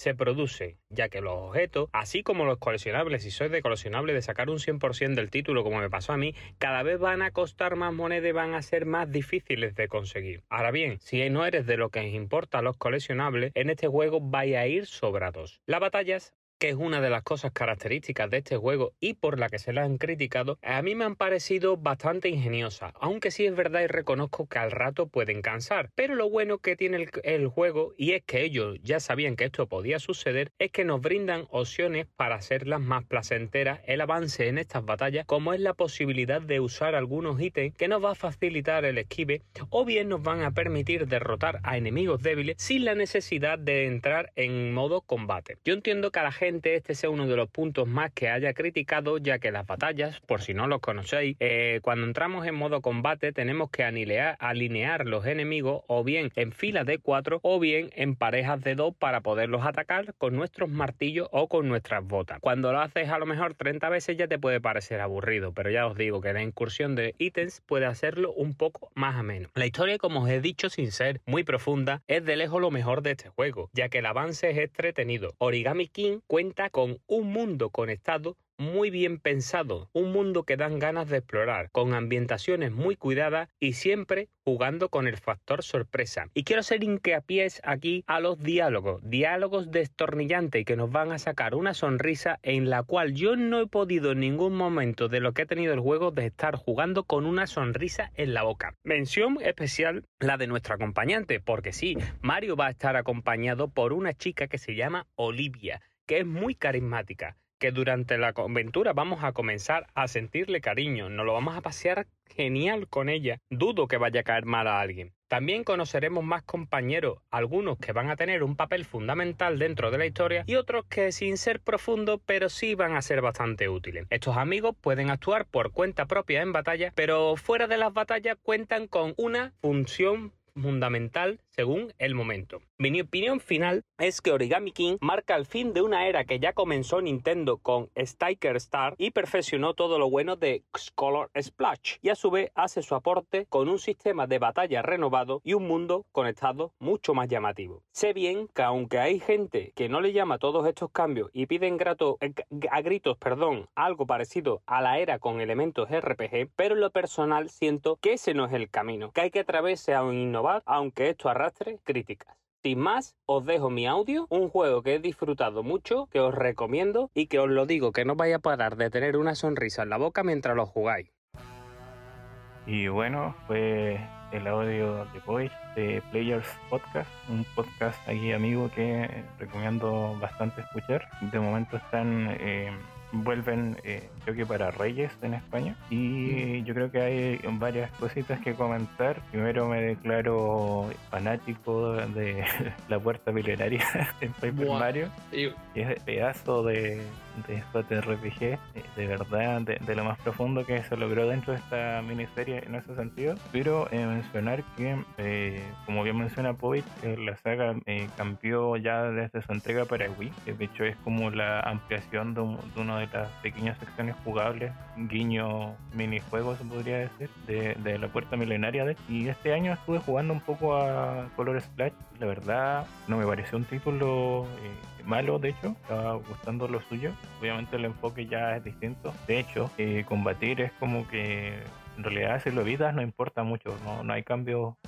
palpables, digamos, eh, quizás no ganas tanto oro o una cosa así. En realidad tienes poco incentivo al combate. imagino que pasa lo mismo en Origami King, pero la manera en que resuelves las cosas y ya está como más enfocada ahí como un tema de, puzzles con el entorno que siempre ha tenido la saga, de hecho, con estas modificaciones eh, a nivel de, los materiales. En este caso creo que es como cartón, no, no recuerdo bien. Bueno, y la animación que menciona Povich del escenario Claro, ahora si tiene relación con la papiroflexia o, el, origami, de, verdad es un, título que me, gustaría poder disfrutar. Como siempre menciono, no, no tengo Switch. No sé tú, Espi, si, si, cuentas con la Switch, has podido echarle un ojo al título o quizás no te llama la atención por esta eh, disyuntiva que, se tiene dentro de los seguidores de, esta subsaga. Pues te tengo que decir algo, Chos. Yo también soy muy fan de la puerta milenaria. Es más, me he pasado el juego como tres o cuatro veces para que vea lo que me gusta. Me lo he pasado entero, me hice hasta la torre esta, porque no sé si te acuerdas que en la puerta milenaria había una torre, bueno, era como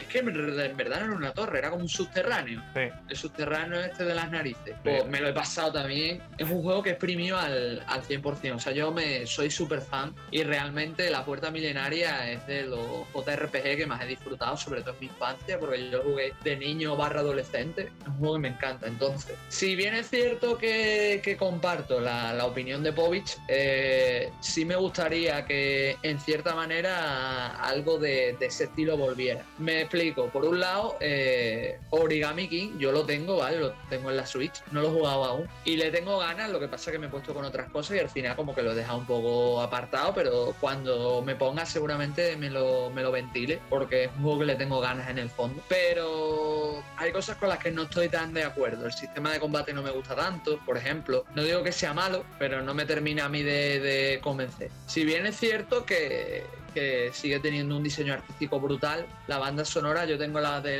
la Puerta Milenaria descargada y aunque la gente diga que es un poco inferior a la de otros JRPG, a mí me encanta. Seguramente Origami King también la tenga. Pero eso, que, que igualmente le, le, tengo ganas y que seguramente nada más lo coja, lo, lo, juegue. Lo que sí digo, y estoy de acuerdo con tanto contigo como con Povich, volviéndome a repetir, Chols, que sí es verdad que tenemos que dejarla, porque ya Nintendo como que ha asumido que Paper Mario es una que tampoco tiene nada de malo, ¿vale? Son juegos de segunda fila, ¿no? Por así decirlo. Que no tienen nada de malo. Hay juegos de Kirby, juegos de Yoshi, que también son de segundo calado, de segunda fila y no son malos. Pero no sé, o sea, con la puerta milenaria tuvimos la esperanza de que la saga brillase, de que llegase algo más y al final quizá me da en cierta pena ese sentido de que con la puerta milenaria tuvimos ese atisbo de que la saga iba a ser más grande y luego Nintendo pues no, no supo darle el lugar que se merecía. Igualmente, eh, Tiger Star, y lo siento mucho, a mí no me gustó. A lo mejor a otros sí le gustó, no,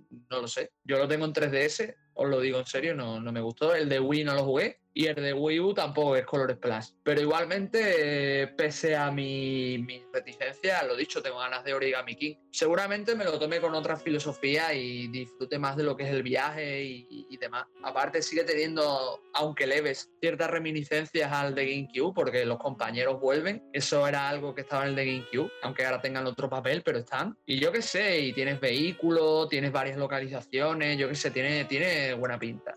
Así que estoy con Povich, a ver si lo disfruto. No sé si tú quieres añadir algo más, Chols. Eh, hacer el comentario más que nada de que, bueno, ahora quedamos como un poco en, tierra de, nadie para quienes les gustan lo, los juegos de rol de, la saga Mario, porque la empresa que eh, Alpha Star, la que hacía Mario y Luigi, que era como la, la saga que había pasado a tomar el relevo de Paper Mario como la que hacía la, de verdad juegos de rol y Paper Mario hizo como este viraje hacia otro lado eh, cerró la empresa ya, ya no existe y no se, no se sabe en realidad si se continuará con esa línea de juegos o no que de hecho tuvo un pequeño ahí crossover en su última entrega con Paper Mario de, y mm. quizás Paper Mario pueda retomar ahora eso porque se supone que era como la justificación de que no, no, no tuvieran dos subsagas de rol en el fondo de, del mismo personaje entre comillas yo igualmente tengo o sea aplaudo lo que dijo Povich de que hubiera innovación, pero yo pienso que dentro de la innovación también puedes tener JRPG puro. O sea, eh, Dragon Quest 11 no revoluciona la fórmula, pero coño, dentro de sus posibilidades hace cosas bien y hace cosas nuevas. Eh, Yakuza Laika Dragon lo hace en un JRPG y seguramente haya algunos que otros que siendo incluso continuistas o tradicionales funcione bien, ¿sabes? Eh, el problema que yo le veo a Origami King no es que no es que no tenga innovación, es que el, los que lo hacen saben que el juego mm, en cierta medida es para el público que es y que está relegado a ser un juego de segunda fila. Entonces no podría dar más que sí, más de sí, y no lo hace, por lo menos lo que yo he visto. Ahora, a lo mejor lo juego y me callo la boca, que también puede ser. Pero dentro de lo que yo he visto me da esa sensación. Igualmente, lo vuelvo a repetir, no pienso que sea un juego malo, no pienso que sea un juego a menos recomendar. Pienso que si no has jugado la puerta milenaria, sobre todo porque no vas a tener ese problema que tenemos los que lo jugamos, lo vas a disfrutar mucho. E incluso si dejas un poco apartado estas sensaciones que tengo yo, pues seguramente también se disfrute. Y no sé, no sé qué más añadir, Chols. Ya si tú quieres dar la guinda y pasamos a lo próximo. No, eh, me, sumo a tus palabras. Bueno, yo creo que si tienen Switch y obviamente anduvieron un poco escasos de, de lanzamientos importantes First Party, les recomendaría darle una oportunidad a este título. Lo digo desde no desde jugarlo, sí desde eh, tomar un poco lo que dijo Povich y de, de, haber jugado al anterior, que de verdad mejora mucho eh, eso que era Sticker Star, que es como la oveja negra haciendo de todo esto. Y sí. bueno, yo creo que ya vamos haciendo una pausa musical. En este caso vamos con Dioxia Ribose de eh, 13 Sentinels, IG Supreme, y ya volvemos.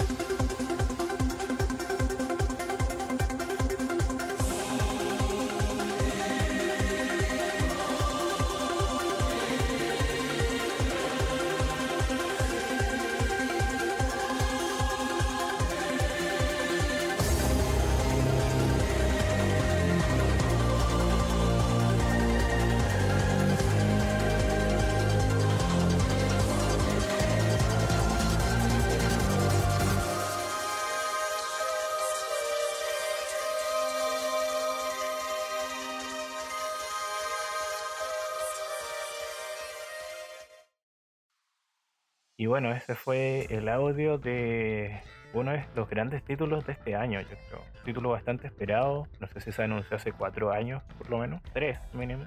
Y pero los fanáticos del trabajo de VanillaWare, eh, yo creo que cumplió bastante, pero precisamente Espino nos va a hablar de este gran título. Buah, Chols, o sea, me has dejado, me dejado el mejor trabajo, tío. O sea, sinceramente, Sentinels es para mí lo mejor de este año. Eh, no hay un juego, y lo digo en serio, que esperase más no estaba yo, o sea, cuando la gente estaba pendiente de Gojo Tsushima o de The Last of Us 2 de Final Fantasy VII Remake, yo no estaba pendiente de ninguno de esos juegos. Estaba pendiente de Sentinels y nada más que Sentinel bajó por el Black Friday y lo pillé. Y auténtica maravilla, sinceramente. Ah, por cierto, Chols, te tengo que hacer un pequeño inciso y es que realmente el juego lleva anunciado desde 2015, ¿eh? realmente.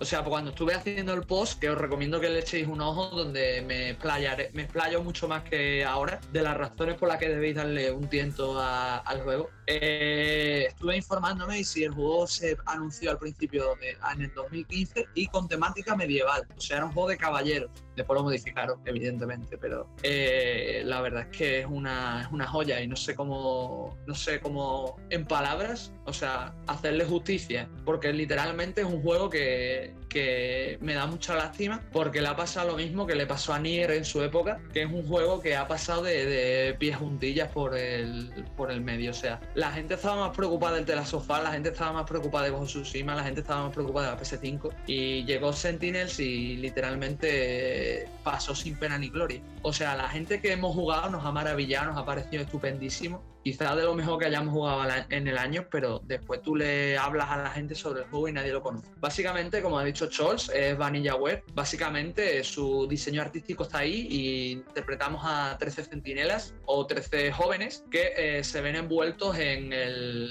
en un suceso que se llama el Día D. En el Día D, pues, eh, vienen los Kaiju, sí, eh, viva la ironía, Godzilla, bla, bla, bla, bla, eh, y vienen a destruir Tokio, ¿vale? ¿Qué pasa? Que vienen a destruir Tokio de 1985 y nuestros personajes, los 13 centinelas, pertenecen a todas las, a varias épocas, mejor dicho. Hay personajes del 2061, hay personajes del 2100, hay personajes del, de 1944 y así. Entonces todos convergen en 1985. Eh, ¿Qué pasa? Que no como pasaba con Nier, no puedo dar grandes detalles. Lo que sí puedo decir es que los personajes eh, tienen su arco, ¿vale? Se van desarrollando a medida de, que avanza la trama. La trama se interconecta con el día D, que es el modo de batalla, que es un, es un RTS. O sea, la gente piensa que es un SRPG. Para quien no sepa los términos, básicamente es un juego de estrategia. La gente pensaba que eso, que era un juego de estrategia típico de japonés, pero más que nada es un RTS, rollo Age of Empire o cosas así, pero con un toque japonés. Eh, entonces, ese día D, donde tenemos que gestionar nuestros centinelas, que no se agoten, eh, eh, gestionar sus máquinas, sus recursos, sus diversas habilidades, mientras nos apoyamos en un sistema que se llama sistema meta, que podemos ir mejorando. Bueno, pues todo eso se, se incluye al, al modo aventura, al modo historia, que son los sucesos de los 13 protagonistas antes del día D, excepto uno que es Renja Goto, que sí sucede durante el día D. No quiero dar más detalles de Renja porque es el último personaje de la que desbloqueamos para ver su historia y personalmente es el que resuelve casi todas las preguntas del juego, entonces me voy a callar un poco, no voy a decir nada más. Pero eh, todos tienen diversos motivos, todos tienen diversas personalidades, aunque parecen cliché, van todos evolucionando, van todos mostrando aristas. Cada- eh, durante el día D hay diversos bandos, ¿vale? Porque mm, no quiero entrar mucho en spoiler, pero se puede hacer, se puede evitar o no se puede evitar el día D. Entonces hay personajes que están a favor de eso, otros que no. Hay personajes que pertenecen a grupos que están en contra, otros que no, otros son neutrales. Entonces, como que confluyen un montón de cosas, más también hay un asesino suelto que está relacionado con algunos personajes. Entonces hay muchísima trama que principalmente sí se resuelve como si fuera una aventura gráfica, donde tenemos que hablar con los personajes, interactuar con ellos, usar objetos y demás, pero muy, muy, muy, muy, muy simple.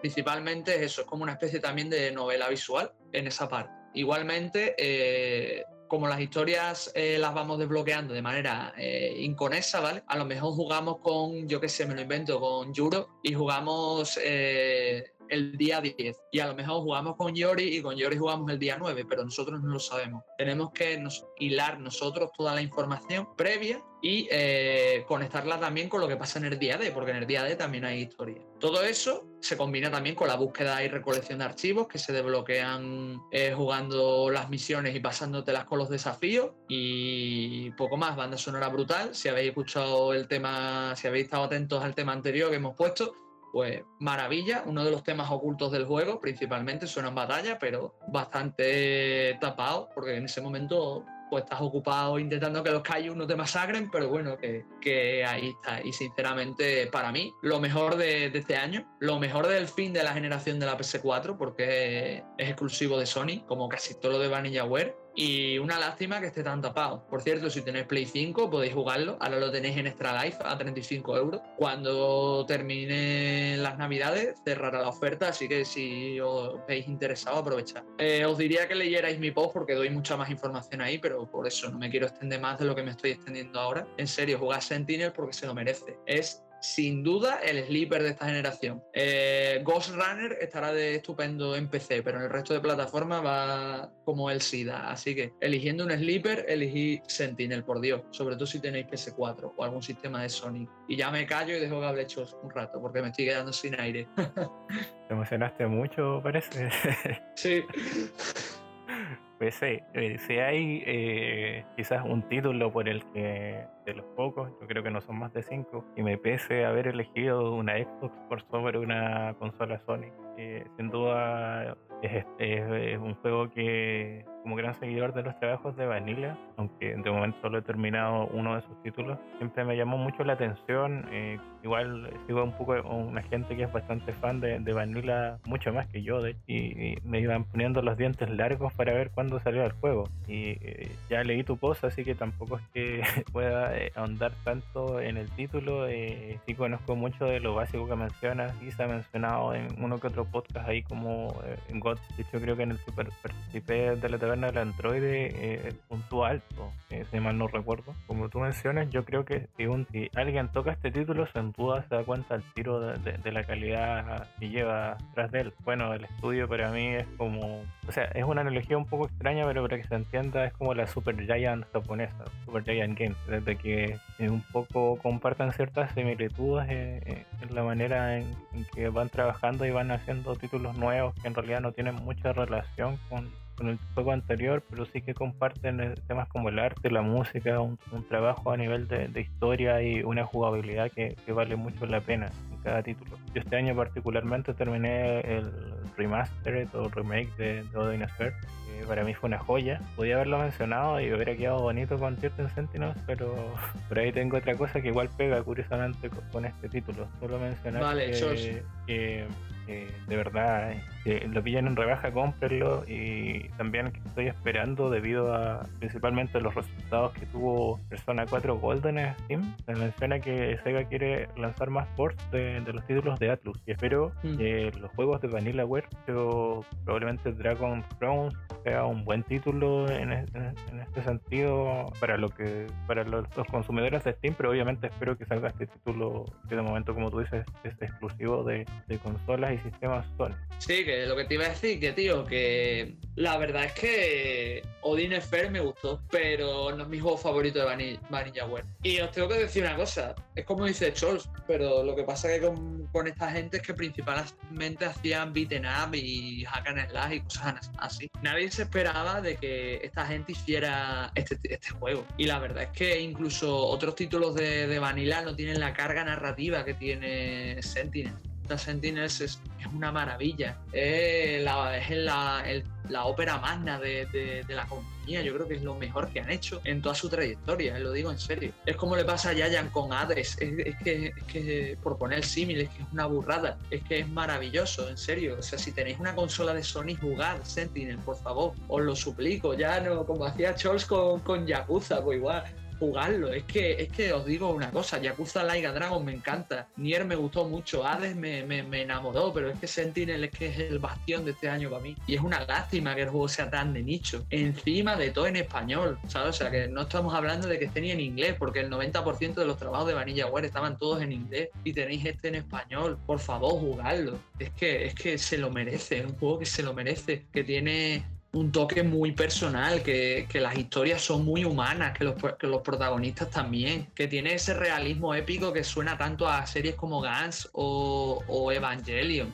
es una, es una obra simplemente maravillosa. Y, ya me, es que os lo digo, si, si siguiese, si siguiese, si siguiese, haríamos un podcast entero solo de Sentinel, para que veáis lo que me gusta el juego y, por qué deberíais jugarlo, en serio. O sea, de la sofá puede esperar, jugar Sentinel, por favor, jugarlo. Y sí, espero que Chols tengamos la suerte de que salgan otros juegos de vanilla en, si sale Dragon Crown y peta, en algún momento saldrá Sentinels. Y si sale en PC, sí que obligatoriamente deberíais jugarlo. En serio os lo digo. Y si no tenéis una PS4, como decía con Fire Emblem, si no tenéis una Switch y no tenéis, eh, no tenéis y queréis jugar, y me saldrá. Si, si, si no tenéis una Switch, compradla y jugáis Fire Emblem. Pues aquí igual. Si tenéis, si no tenéis una PS4 o una PS5, compradla y jugar puto Sentinel. Por Dios, qué bueno ese juego, ya me callo.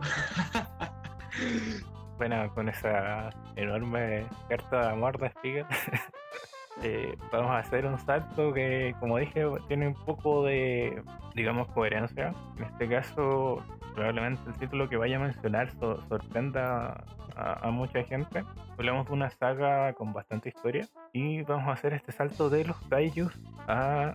Bueno, creo que igual habían mechas en Certain Sentinels, ¿no? Ah, sí, o sea, hay enemigos que son mechas, sí, pero mm, principalmente los controlas Sí, a eso iba. Eran parte de, de, de, la ecuación en el fondo. Y yo paso a una carta de amor también a, directamente, porque esta saga siempre digo así, a los mechas eh, de las series de animación japonesa. Habla por supuesto de Super Robot Wars eh, B, que la gente puede confundir con B de, de, del número romano 5, pero no es B de Victory. Y es eh, un crossover, como dije, entre estas varias series muy conocidas dentro de, del universo, digamos, de las series mecha en Japón, donde obviamente las principales y que siempre están son, por ejemplo, Massinger y Getter Robot, que en el fondo son de, del mismo autor. También vas a encontrar eh, personajes de Gundam, Evangelion, eh, Crossang, eh, The Break Express Corp, eh, Mighty Game, que, en realidad es el otro nombre que tiene esa serie, etc.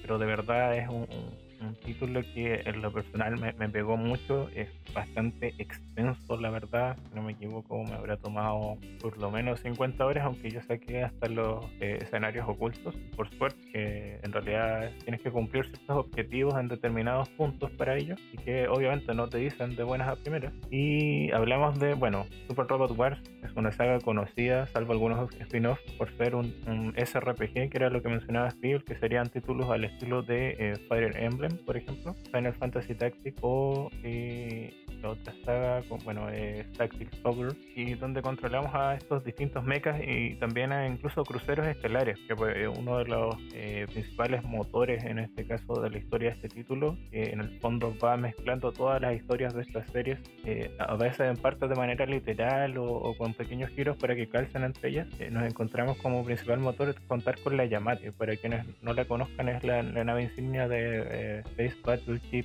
Yamato, o en algunos casos conocido como esta serie del Capitán Harlock, que creo que hace poco tuvo una película en CGI, si no me equivoco, 2013, 2014 probablemente. Sí, por ahí, 2013 creo que fue.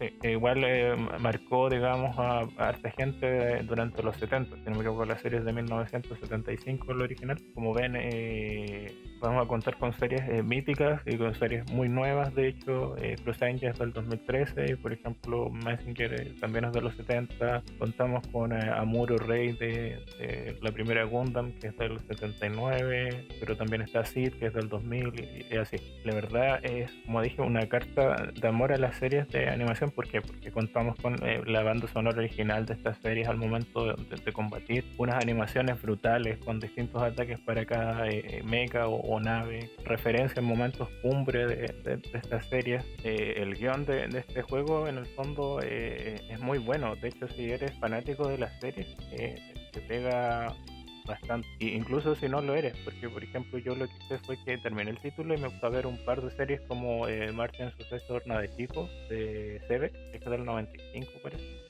Eh, no, la conocía de hecho y, fue una serie que disfruté bastante y o Cross Angel, que es una serie un poco odiada, digamos, por eh, la manera en que explica su guion, pero eh, lo curioso de este título es que a veces te explica mejor el guion de las series eh, que utiliza que la misma serie.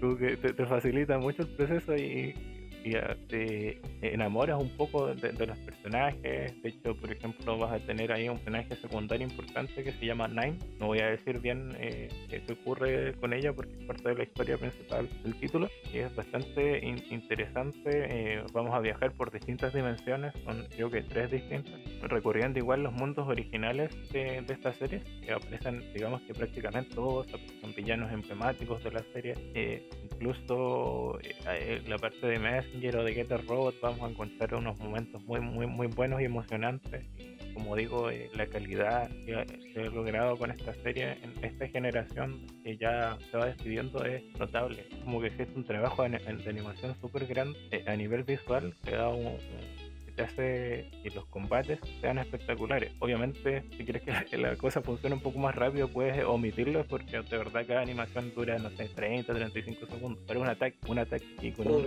y con un detalle, pero eh, eh, fantástico. A nivel de estrategia, igual el juego eh, al principio no es tan exigente, la verdad, pero eh, obviamente al avanzar los capítulos va siendo bastante, bastante exigente, especialmente si no quieres perder, eh, digamos, unidades en el camino. eh, digamos que no, bueno, tiene los típicos eh, variaciones de modo. Hay uno donde sí creo que tienes como perma, sé si permadeath para todos, porque hay personajes que son necesarios, digamos, en determinados escenarios. Si tuviera que llevarlo a un punto es que han jugado, por ejemplo, Project X Zone, funciona un poco de la misma manera en el sentido de que logra captar su atención por cada personaje y- inmiscuido dentro de la historia del título con el que tienes eh, opciones jugables. A mí me pasó que yo no conocía, digamos, mucho Shining Force y llegué después a la serie por ello o con, con Dot Hack o Punto Hack eh, con Project Zone y lo mismo me ocurre con Super Robot Wars. De hecho, eh, empecé la secuela entre comillas porque en los últimos tres títulos no tienen ninguna relación eh, argumental, que es Super Robot Wars X. También está disponible en Steam. Bueno, este título está disponible en Steam eh, en Asia, sí, y X también. Y luego ya puedes encontrarlo en PlayStation 4, creo que comprándolo por importación. Lo bueno del título, eso sí, es que eh, viene completamente en inglés.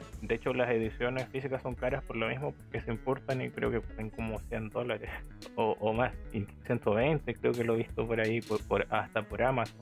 Bueno, hasta donde acá en Chile, no sé si en Europa el costo reduzca o no, eh, puede ser con el envío, pero eh, de verdad es un juego que, que recomiendo bastante si son eh, fanáticos de este género, eh, les gusta el anime y si les gustan los juegos de, de estrategia por turnos, digamos, con corte de RPG porque tiene una personalización importante a nivel de, no sé, personalizas la armadura, la, la puntería, el daño, le agregas armas, le mejoras ciertas armas, eh, etcétera. De hecho, hay varios personajes que le saqué el máximo de, personalización, sobre todo a los de la serie Gundam, que es una, de, digamos, de, de series fetiche. Que eh, ese es, eh, bueno, el último juego que me toca mencionar a mí. eh, recomiendo que le echen un ojo. Lo pueden encontrar de forma legal, de forma ilegal.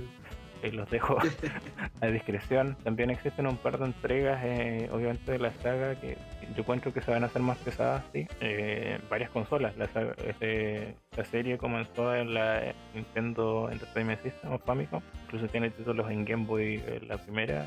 Bueno, hay por suerte varios fans que han traducido eh, muchos títulos, particularmente si lo encuentran complicado de jugar, este, recomendaría ir por alfa de PlayStation 1. Lo pueden ver o encontrar ahí por, eh, completamente en inglés, por suerte. Y igual vienen como con personajes emblemáticos, digamos, que lo que pasa con la serie es que siempre hay como, repiten personajes, se van algunos y así. En este caso Alpha igual cuenta, por ejemplo, con los de Evangelion, que no salen en todos los títulos. Que yo lo recomiendo bastante.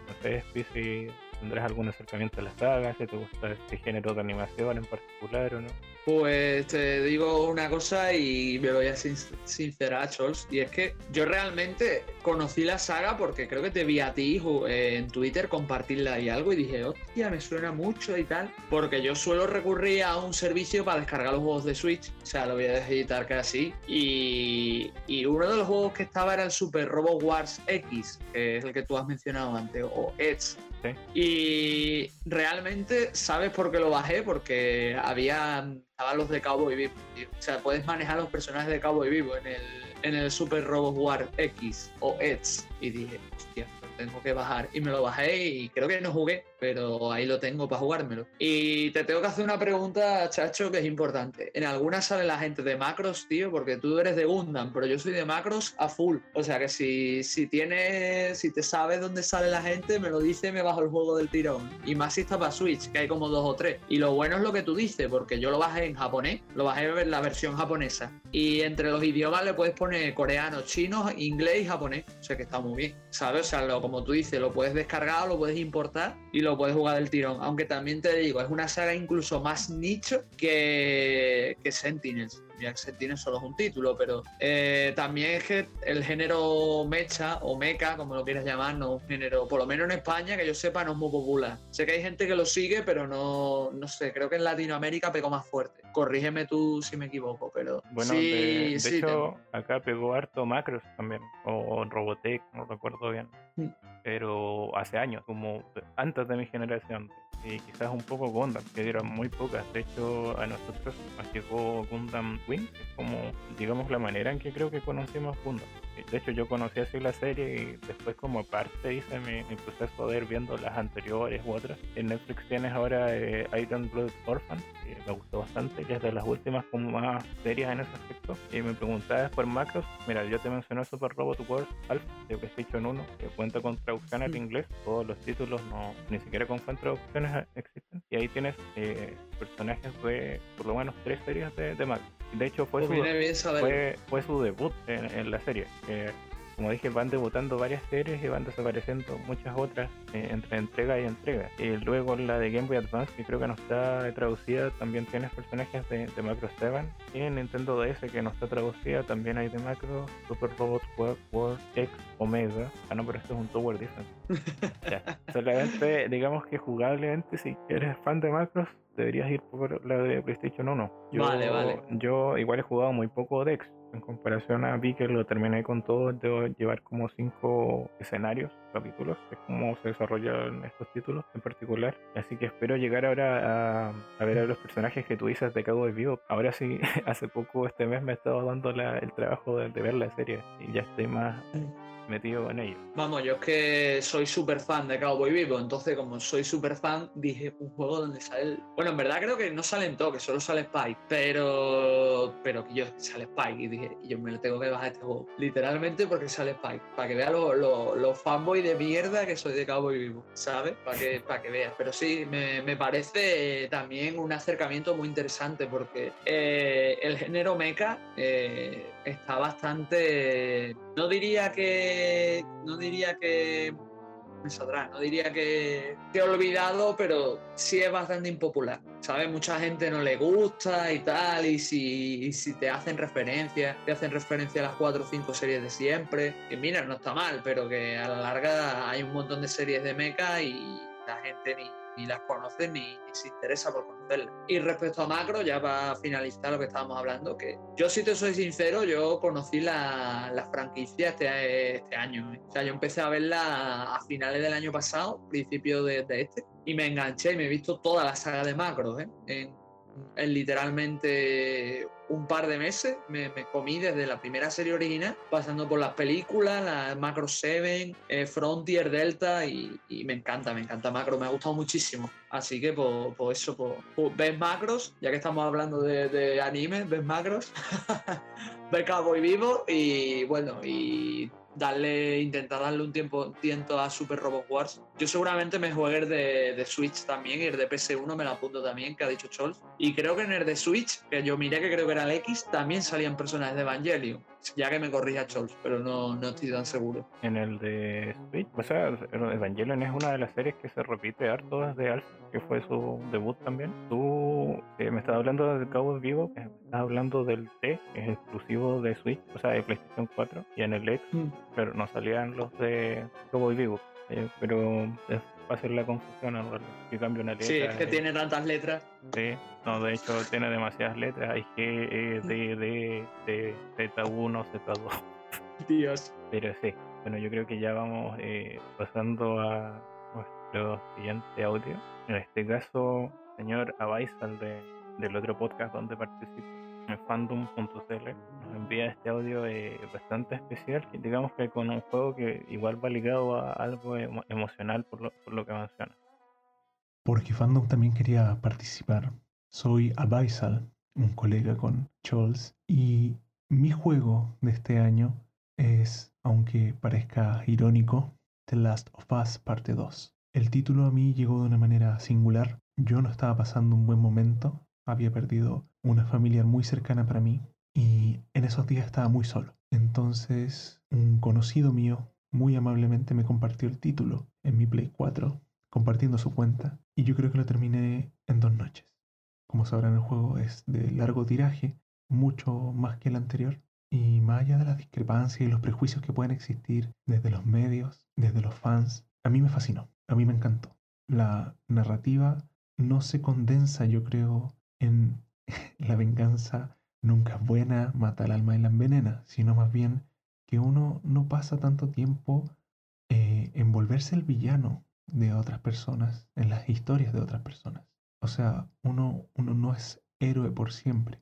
Y desde ese mismo sentido, y bajo el estado anímico que yo me encontraba, la intensidad, el fervor, la sangre hirviente y la ponzoña em, en las venas fue sumamente catársico. Y más allá de lo lacrimógeno o más allá de lo sensible que fue para mí, porque yo no eludo la idea de que este es un título polémico, lo sigue siendo aún después de los Game Awards y las discrepancias que pueden existir eh, por la cantidad de premios o por el crunch que tuvo el equipo o las decisiones administrativas de Neil Druckmann, para mí es un juego increíble. Y gusto o no, en este 2020, que es un año totalmente errático, la mejor manera de representar eh, el increíble o inconmensurable fan iracundo detrás de un teclado, eh, les dio, bajo el marketing del odio, la oportunidad de este juego un poco de remedarlo también. Y para mí es una gran oportunidad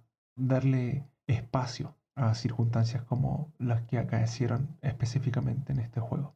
En fin, agradezco mucho a Chols, le deseo todo el éxito a Seasides y felicidades por tu primer especial. Un abrazo desde el sur. Bueno, ese fue el, digamos, emotivo audio de Abaisal. Muchas gracias por el saludo también ahí a- al compañero. Y bueno, no, no puedo mencionar eh, obviamente demasiado el título. No voy a repetirlo de que no tengo tal sistema en cada ocasión. Pero digamos que es un título que me, me interesa jugar. eh, algo he visto porque ahí eh, también de fandom ha estado streameando, pero intento como ver lo mínimo para no spoilearme demasiado de, lo que puede ofrecer el título en cuestión.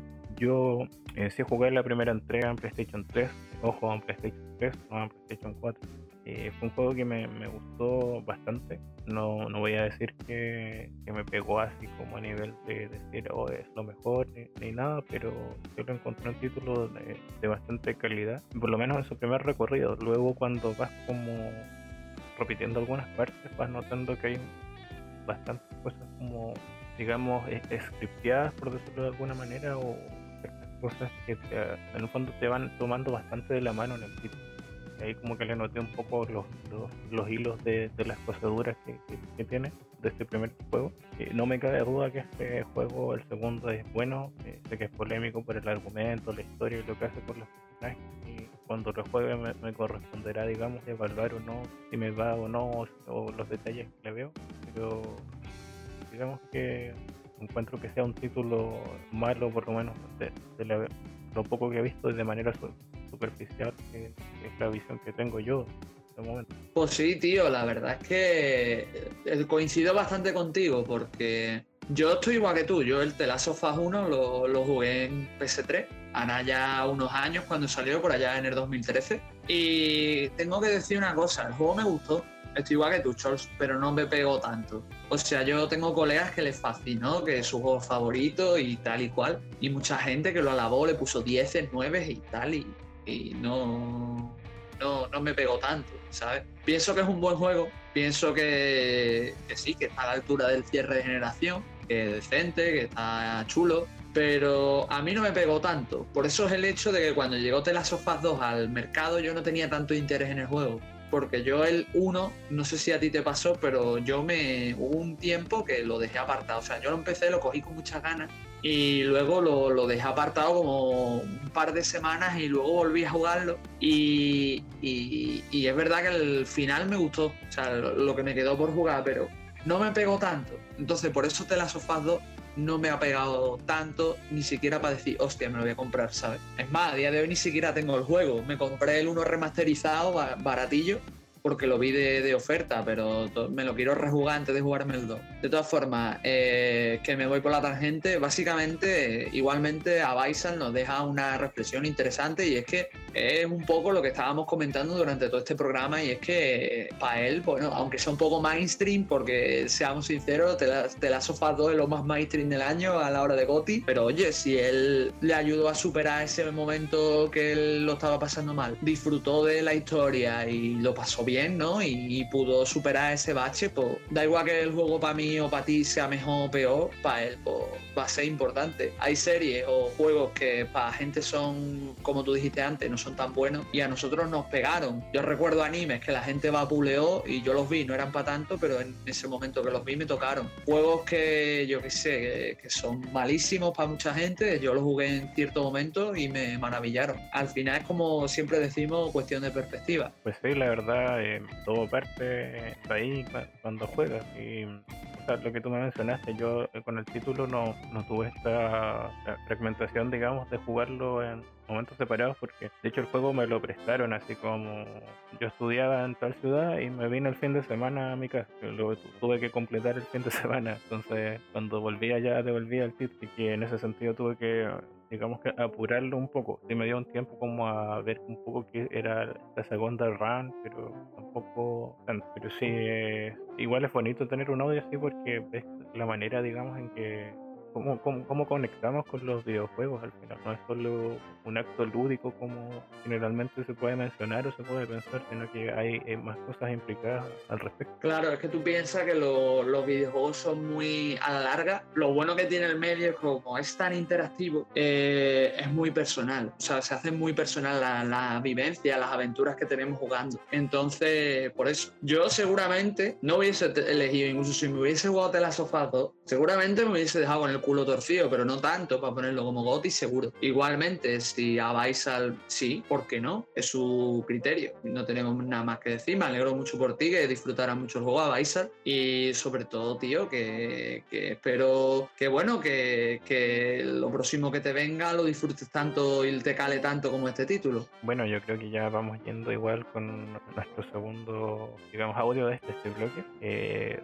viene por parte del señor, eh, digamos, conocido como el Neo Retro Gamer. Todo esto habla de Gendo y nos deja un juego eh, bastante curioso que la verdad no esperaba eh, escuchar en este programa y, y me alegra, de hecho. Hola amigos y oyentes de Seaside Podcast, soy Gendo Neo Retro Gamer y vengo a hablarles de Call of Juarez Gunslinger, que se trató de la redención de la saga tras ese desastre conocido como The Cartel. Gunslinger es un alocadísimo shooter en primera persona con temática western, ambientado en la Kansas de principios del siglo XX, y nos cuenta las aventuras y desventuras de un pistolero charlatán llamado Silas Grave, que llega en principio a una cantina para conseguir cerveza y ron gratis, contando partes de su vida a los atónitos borrachines que se encuentran en el lugar, pero al final se encuentra con su destino cara a cara y lo digo de esta forma para no hacer grandes spoilers y arruinarles la historia. Durante nuestro recorrido contaremos con distintas armas que van desde diversos tipos de revólveres hasta escopetas y rifles cuyas potencias de fuego y capacidad de munición las iremos mejorando a partir de los puntos de experiencias obtenidos por derrotar a los enemigos. Y no solo eso, ya que nuestro mitómano protagonista podrá esquivar balas y realizar disparos certeros en cámara lenta que podremos encadenar en forma de combos para multiplicar los puntos obtenidos.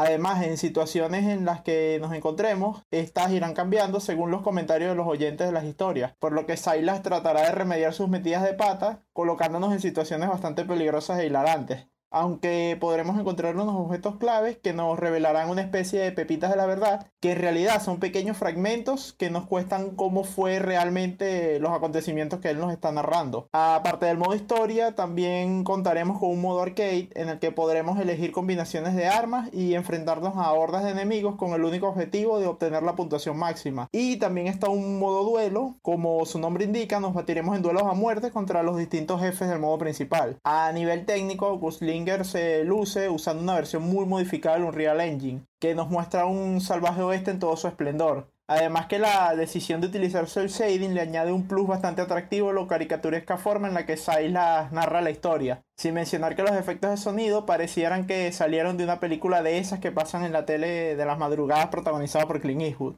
En resumen, Carlos Juárez Huslinger es una aventura que se convierte en una experiencia llena de mucha acción y risas, con un apartado técnico y jugable increíblemente pulido que creo que todos deberían probar al menos una vez, sean o no sean fan de este tipo de género, porque de verdad que no se van a arrepentir. Además que su duración es de unas 5 horas que se pasan volando. Y bueno, este ha sido mi pequeño aporte para el especial de juegos que disfrutamos en el 2020 para Seaside Podcast. Se despide de ustedes viendo un retro gamer deseándoles un muy feliz año nuevo. Hasta la próxima. Bueno, Yendo nos deja ese interesante audio hablando de un título que como dije no esperaba escuchar. No sé, Espi, si tú tienes alguna, digamos, has jugado algún título de la saga de Carlos Juárez. No, la verdad es que lo que iba a decir es que yo jugué a este juego por recomendación de Gendo. O sea, eh, Gendo me dijo, oye, prueba la saga, tal, te va a gustar, eh, no juegues Cartel, que es malo, no sé qué, no sé cuánto. Y le dije, y yo, tío, pues, ¿cuál juego? Tal y cual. Y me, dice, me dijo, juega a Rome and Blood o a Gaslinger, que es este. Y claro, tengo la oportunidad de jugar a Slinger gratis, porque hago jugar Slinger gratis en la Switch. Total, eh, me gustó mucho. Juegos bastante variados, se pasa bastante rápido, como ha dicho Gendo, en unas 5 horitas. Y la verdad es que, que, se disfruta muchísimo. Es un juego que te, que te ríes mucho y sobre todo que muchas veces te sorprende, por lo que dice Gendo, porque hay situaciones en las que tú, por ejemplo, estás avanzando, avanzando con, con Silas y a lo mejor mm, te da una vagoneta. O en el el juego estaba pensado que te diera la vagoneta y te matase. Ahora Silas dice, no, es que es verdad, es que me acuerdo que no sé qué, no sé cuánto, y de repente se rebobina todo el juego y vas antes de que te dé la vagoneta, desaparece ese camino y aparece otro. No sé si me explico, va como la narración que hace Silas junto con los lugareños de la taberna, va modificando el juego. Y está súper bien, la verdad es que mm, como shooter, sinceramente no reinventa la rueda, sinceramente, pero sí es cierto que le da un toque muy ese toque arcade que tiene le da un toque muy resultón. Y al final es un juego que se disfruta bastante por frenético, por divertido y sobre todo por gracioso. La verdad. Eh, Sinceramente, está retrocompatible en la Xbox One, o sea que si lo compráis eh, digital o lo compráis físico, no sé si estará físico, ya que me corrija alguien que lo sepa, eh, lo tenéis tanto para Xbox One como para Series XS, o sea, lo recomiendo bastante en Switch. Lo tenéis, creo que la única plataforma que no está es en Sony, creo que está hasta en PC, que me vuelven a corregir si me equivoco, pero la verdad es que suele rondar los 20 euros o menos de oferta mucho menos, así que lo, recomiendo no especialmente. Como ha dicho Gendo, un juego muy, rápido y sobre todo muy disfrutable. No sé si tú has jugado más Carlos Juárez, Charles, o tienes alguna idea. Eh, yo particularmente eh, el único título que he probado es este, no por recomendación de Gendo, lo jugué hace bastantes años ahí cuando probaba esas torrents, pero obviamente solo le di como un pequeño vistazo y dentro de lo poco que jugué me, me gustó. De hecho, se, se la- lo socialicé a, un amigo que sí que lo jugó y, y me dijo que le gustó bastante el título. Y yo creo que le debería dar una oportunidad. Como tú dices, es retrocompatible, salió en Xbox 360. Puedes jugarlo en One o, o en todas las consolas de, de la serie de Microsoft. Y si no me equivoco, viendo lo jugó en PlayStation 3. Bueno, de hecho es así. Y de- la verdad es que no tenía eh, idea que había terminado siendo lanzado en Nintendo Switch. Viendo eso, igual es un título que recomendaría jugar en Switch. Como tú dices, no es muy extenso. Eso a veces le viene bien a, a varias personas, sobre todo las que están más, más ocupadas. Y lo que me gustó harto y lo que me da más ganas de jugarlo es el hecho de que me digas el, el tema de la narrativa que de verdad no lo reco- recordaba demasiado. Parece que es un recurso que podría explotar en más juegos y no necesariamente en el mismo género que, que Call of Duty. La verdad es que eh, lo bueno que tiene es que te sorprende. Porque uno piensa cuando, cuando está jugando que va a ser lo típico de siempre, el tío esté narrando tal y cual, no sé qué, pero te mete esos giros, o sea, en vez de meterte un plot twist normal y corriente, te mete esos giros y quedan bien, ¿sabes? Porque queda gracioso y tal, a fin de cuentas estás viviendo un flashback. Entonces, el que lo cuenta puede equivocarse y su visión puede estar sesgada. Entonces, lo interesante es eso. Hay una misión, por ejemplo, creo que era donde te atracaban los hermanos Dalton y primero la cuenta Silas, luego la cuenta el, el barman y luego la cuenta un lugareño. Bueno, pues tienes que jugar esa misión tres veces porque cada vez que se narra se cuenta de una manera distinta porque hay tres puntos de vista. Entonces Silas primero empieza en un punto, cuando llega otro, el otro empieza a narrar, entonces vuelve a empezar desde el principio desde otra perspectiva y así, ¿sabes? Es una, es una pasada, por lo menos lo que hace, lo que hace mm, narrativamente es una delicia y luego jugablemente eh, cumple. A ver, hay otro shooter eh, personalmente a día de hoy que le dan más vuelta porque Gaslinger es de 2013, pero oye, está bastante bien, ¿sabes? O sea, que, que lo tienes por 20 euros y de rebajas menos. Eso sí, en Switch solo está digital, eso sí que lo sé. Ahora, la, en Xbox no tengo ni idea, eso habría que mirarlo. Pero bueno, mm, yo lo jugué portátil, se juega bastante bien. Recomiendo tenerlo parcheado al máximo porque si no lo tenéis parcheado al máximo da problemas portátil. eh, ya lo vivió en mis carnes, pero bueno, que, que lo, lo recomiendo encarecidamente. Y jugarlo, jugarlo. Como diría Gendo. Así que aprovechad su recomendación. Y si no jugaba Bound and Blood, que está para PS3 y Xbox 360, también es retrocompatible con One. Ese solo está para esas dos. Eso sí, no os recomendaría tanto jugarlo en PS3 por el hecho de que no hay ninguna manera de tenerlo retrocompatible. Y si lo compráis pues, y no tenéis PS3 o os despedís del sistema, pues adiós el juego. Así que teniendo otras otras vías, yo tiraría por esa. Pero ya que, cada uno haga con su tiempo, sus máquinas, su dinero, lo que estime. Bueno, ese fue, eh, eh, digamos, el audio de, de Gendo que nos dejó un juego eh, bastante interesante y curioso. Ahora eh, toca ir a nuestro último audio, que eh, aquí el señor se pegó una, una gran producción y, y un- troleo quizás. Y vamos con... Mejor que se presente él, estoy seguro que, que lo hace.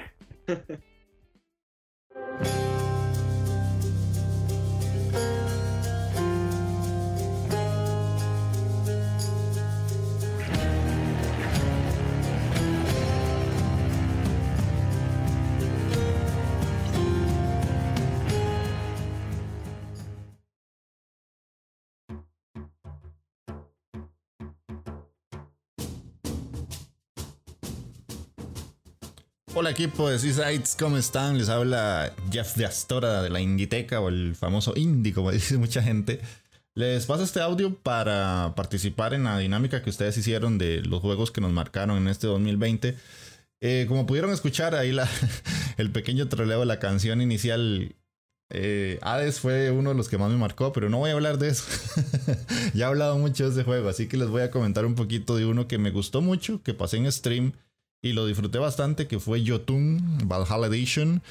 Es un juego que me llamó mucho la atención, lo había comprado hace montones para Steam y no lo había pasado y pues me envalentoné y lo jugué ahí en, en un stream y me gustó muchísimo el arte, la música, la jugabilidad y los combates contra los jefes fueron épicos, bastante épicos. Creo que es un juego que tiene la ventaja de por cómo está hecho artísticamente no va a pasar de moda. Es un juego que literal, eh, conforme pasen los años, se va a seguir viendo bien porque su forma de, de crearlo artísticamente está genial, genial. O sea, obviamente la parte visual es la que más llama la atención y la que más salta a la vista. pero jugablemente no se queda atrás. Es un juego que no me voy a olvidar de él porque como que es un paquetito de, muy, de muchas cosas muy buenas, muy bien envuelto. Me, me llamó mucho la atención eso porque tal vez eh, alguien puede llegar a pensar que por ser un indie viejito eh, ha perdido un poco de calidad comparado a lo actual y no, totalmente lo contrario, la mantiene y con el tiempo se va viendo cada vez mejor, siento yo. Son de esos juegos que por dicha, con el paso de los años, eh, son los, los que la gente siempre dice, ha envejecido bien. Y creo que, que le queda bastante, bastante bonita esa forma de, de, verse. Lo recomiendo mucho. Si alguien no lo ha jugado, posiblemente, eh, si escuchan este audio ahorita en las semanas de descuentos de Steam, es un juego que ya está, pero baratísimo, pero baratísimo. Y si no en cualquier otro tipo de descuento lo van a encontrar, pero ya a un precio absurdo, casi regalado. Y lo recomiendo mucho, mucho, mucho. O sea, es de los creadores del Spirit Fader, por si alguien no sabía eso. Eh, fue como su primer trabajo así como ya muy, muy grande. Y yo me llevé una sorpresa muy, muy bonita. Bastante bonita y son de esos juegos que incluso hasta da gusto volver a rejugar porque se nota el cariño que le pusieron y el buen trabajo que hay detrás. Así que ese sería mi, mi aporte para este programa de Seasides. Saludando ahí a, a Scholz y a Espi. Y ojalá estén bien y nos estamos escuchando en un próximo audio o en un próximo programa, como sea. Chao muchachos.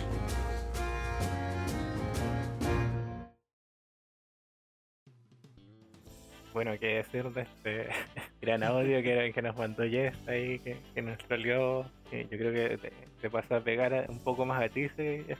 Sí, que lo diga. A mí me ha dado bien, ¿eh? Sí, sí un juego ahí de, de, de piernas y de boxeo.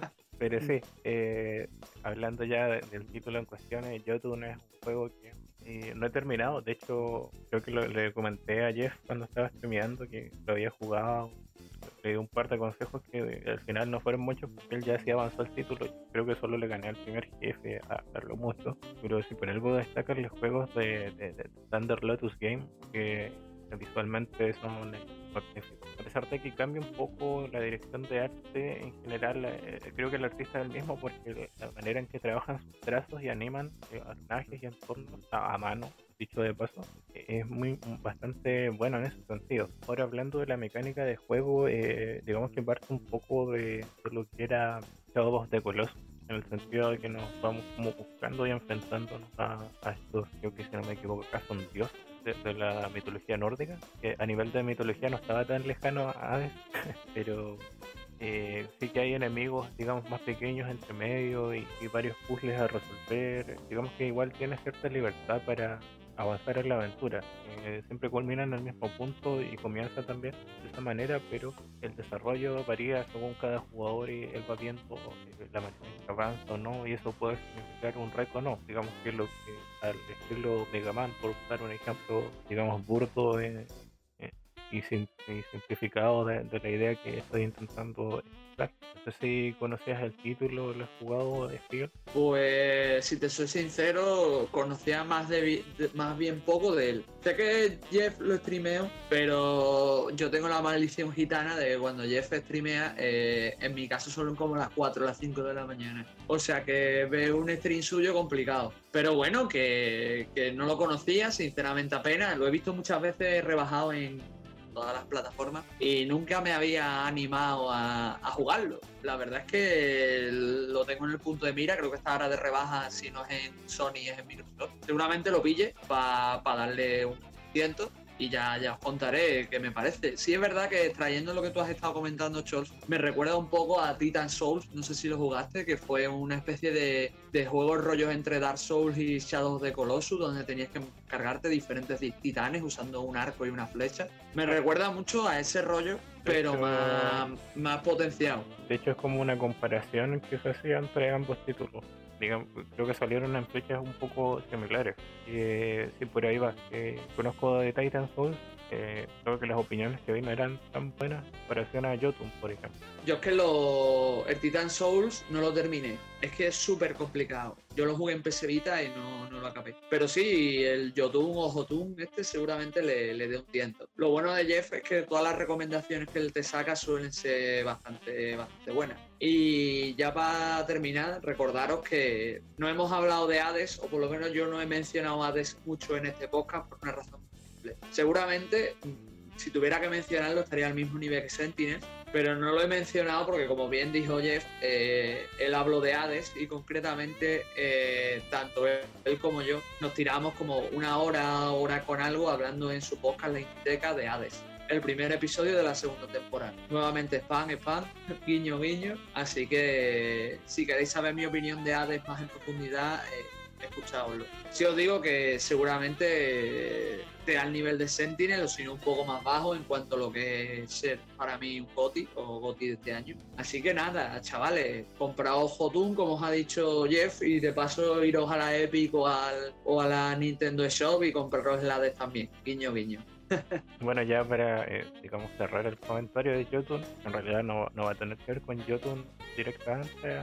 Le digo a Jeff que juegue Thundered de los creadores de, de Jotun y Spirit Fire. En realidad es el juego que va entre los dos. No sé por qué como que lo, lo- lo hace de lado. ¿Será porque es un Metroidvania? No lo sé. y juega, juega Thundered, juega Thundered en stream y, y demuéstranos tus, habilidades. Porque de verdad es un juego exigente pero eh, muy bueno. Además que curiosamente, no me equivoco, se inspira como en la mitología ahí de, de la zona de, de Irán, si no me equivoco, Irak, entonces no, no estoy tan seguro. Eso ya lo hace un poco más distinto a otros títulos. Por otra parte, creo que hasta tiene cooperativo ahora, y de hecho siempre están rebajas, debe estar ahora en estos momentos en la, tienda de Microsoft, por lo tanto está en Steam, eh, lo regalaron en Epic, de hecho, durante este año, y eh, también está en oferta de, de, de reto a, a jugar Thunder en stream. Ojalá el 2021, por lo menos. En verdad, Chos no te está diciendo eso, te está diciendo, Jeffrey, guapo, guiño, guiño, cómprate el Sundered y me invitas a jugar contigo, guiño, guiño. Guiño, guiño, Tere. De veras, que soy una suntere. pues sí, bueno, esto digamos fue el programa especial. Muchas gracias, obviamente, a, a todos los que enviaron su audio. Gracias por eh, darnos sus experiencias, sus vivencias, por hacer el programa. Eh, de verdad salieron cosas muy interesantes de él. Eh, se nota que aporta mucho, eh, digamos, la presencia de, digamos, de, invitados o de, opiniones igual externas a lo, lo que venimos hablando generalmente siempre con este. Y bueno, no sé qué impresiones te dio a ti el programa. La verdad es que fuera de coña llevamos tres horas grabando casi, no es de, no es de broma y la verdad es que me lo he pasado muy bien. O sea, me ha encantado escuchar la opinión de todos nuestros, bueno, de todos nuestros oyentes más, más activos y ha sido un programón, la verdad. eh. Yo solo había visto estas cosas en otro podcast y la verdad es que me alegra mucho el rumbo que está tomando CISAIS y todo gracias a, por supuesto, todos los que nos escucháis, sobre todo todos los que lo hacéis posible con cosas tan simples como decir, bueno, pues mando un audio, ¿sabes? O sea, me ha gustado mucho ver vuestras opiniones y sobre todo seguramente tanto de parte de Scholz como de otros oyentes, me llevo alguna que otra recomendación interesante para darle un tiento en cuanto pueda. Espero que, que lo que yo haya estado comentando de juegos y tal os anime también a vosotros a probar algo. A fin de cuentas, la retroalimentación creo que es lo más importante y sobre todo, muchas gracias por ayudar a crecer este proyecto. Yo no empecé con él, pero bueno, ya soy parte de él y no puedo más que agradecer, porque yo ya me siento miembro de CISAI y, y espero que sigamos creciendo y poder seguir estando con vosotros este año nuevo que entra. Pues sí, eh, obviamente vamos a dejar ahí las redes de, digamos, de las personas que enviaron audios. Ahí hay varios podcasters entre medio. eh, reiterar el saludo. eh, pero sí, ya vamos cerrando porque esto, digamos, ha estado más extenso de lo común. Obviamente desearles felices fiestas, eh, feliz fin de año, como dijo Yendo, en esta época. Y vamos a ver qué nos depara, digamos, el futuro ahí el próximo año. A ver qué programas salen. Y obviamente esperamos que sigan, sigamos haciendo especiales de este tipo, porque de verdad eh, tiene un gusto distinto, obviamente, a, a los programas habituales. eh, y, y da gusto hacerlo. Igualmente, eso no lo dice Scholz, pero lo digo yo, si tenéis algún tema de interés, eh, podéis usar el correo que, os facilitó Chols, que seguramente lo facilita aquí también. Y nos podéis mandar algún que otro tema que queréis que, que queréis que tratemos y nosotros lo estudiamos y si nos parece interesante y podemos hablar de ello, pues lo tratamos, ¿sabes? Lo bueno es que, eso, que haya retroalimentación y como ha dicho Chols, pues felices fiestas a todos, feliz 2021, espero que la gente, las gentes de God y Steam y Epic y diversas plataformas de videojuegos os traigan muchos regalitos en forma de juego. Nada, señores, un placer haber estado con vosotros de forma indirecta y con Chol aquí presente estas tres horitas. La verdad, ha sido un programa, ya he dicho antes. Así que nada, no, no queda mucho más que decir, excepto que os cuidéis mucho y eso. Felices fiestas a todos. Bueno, hasta luego. Eh, ya sabemos que eh, esto no era con votos, pero ganó Quest 11. Vete.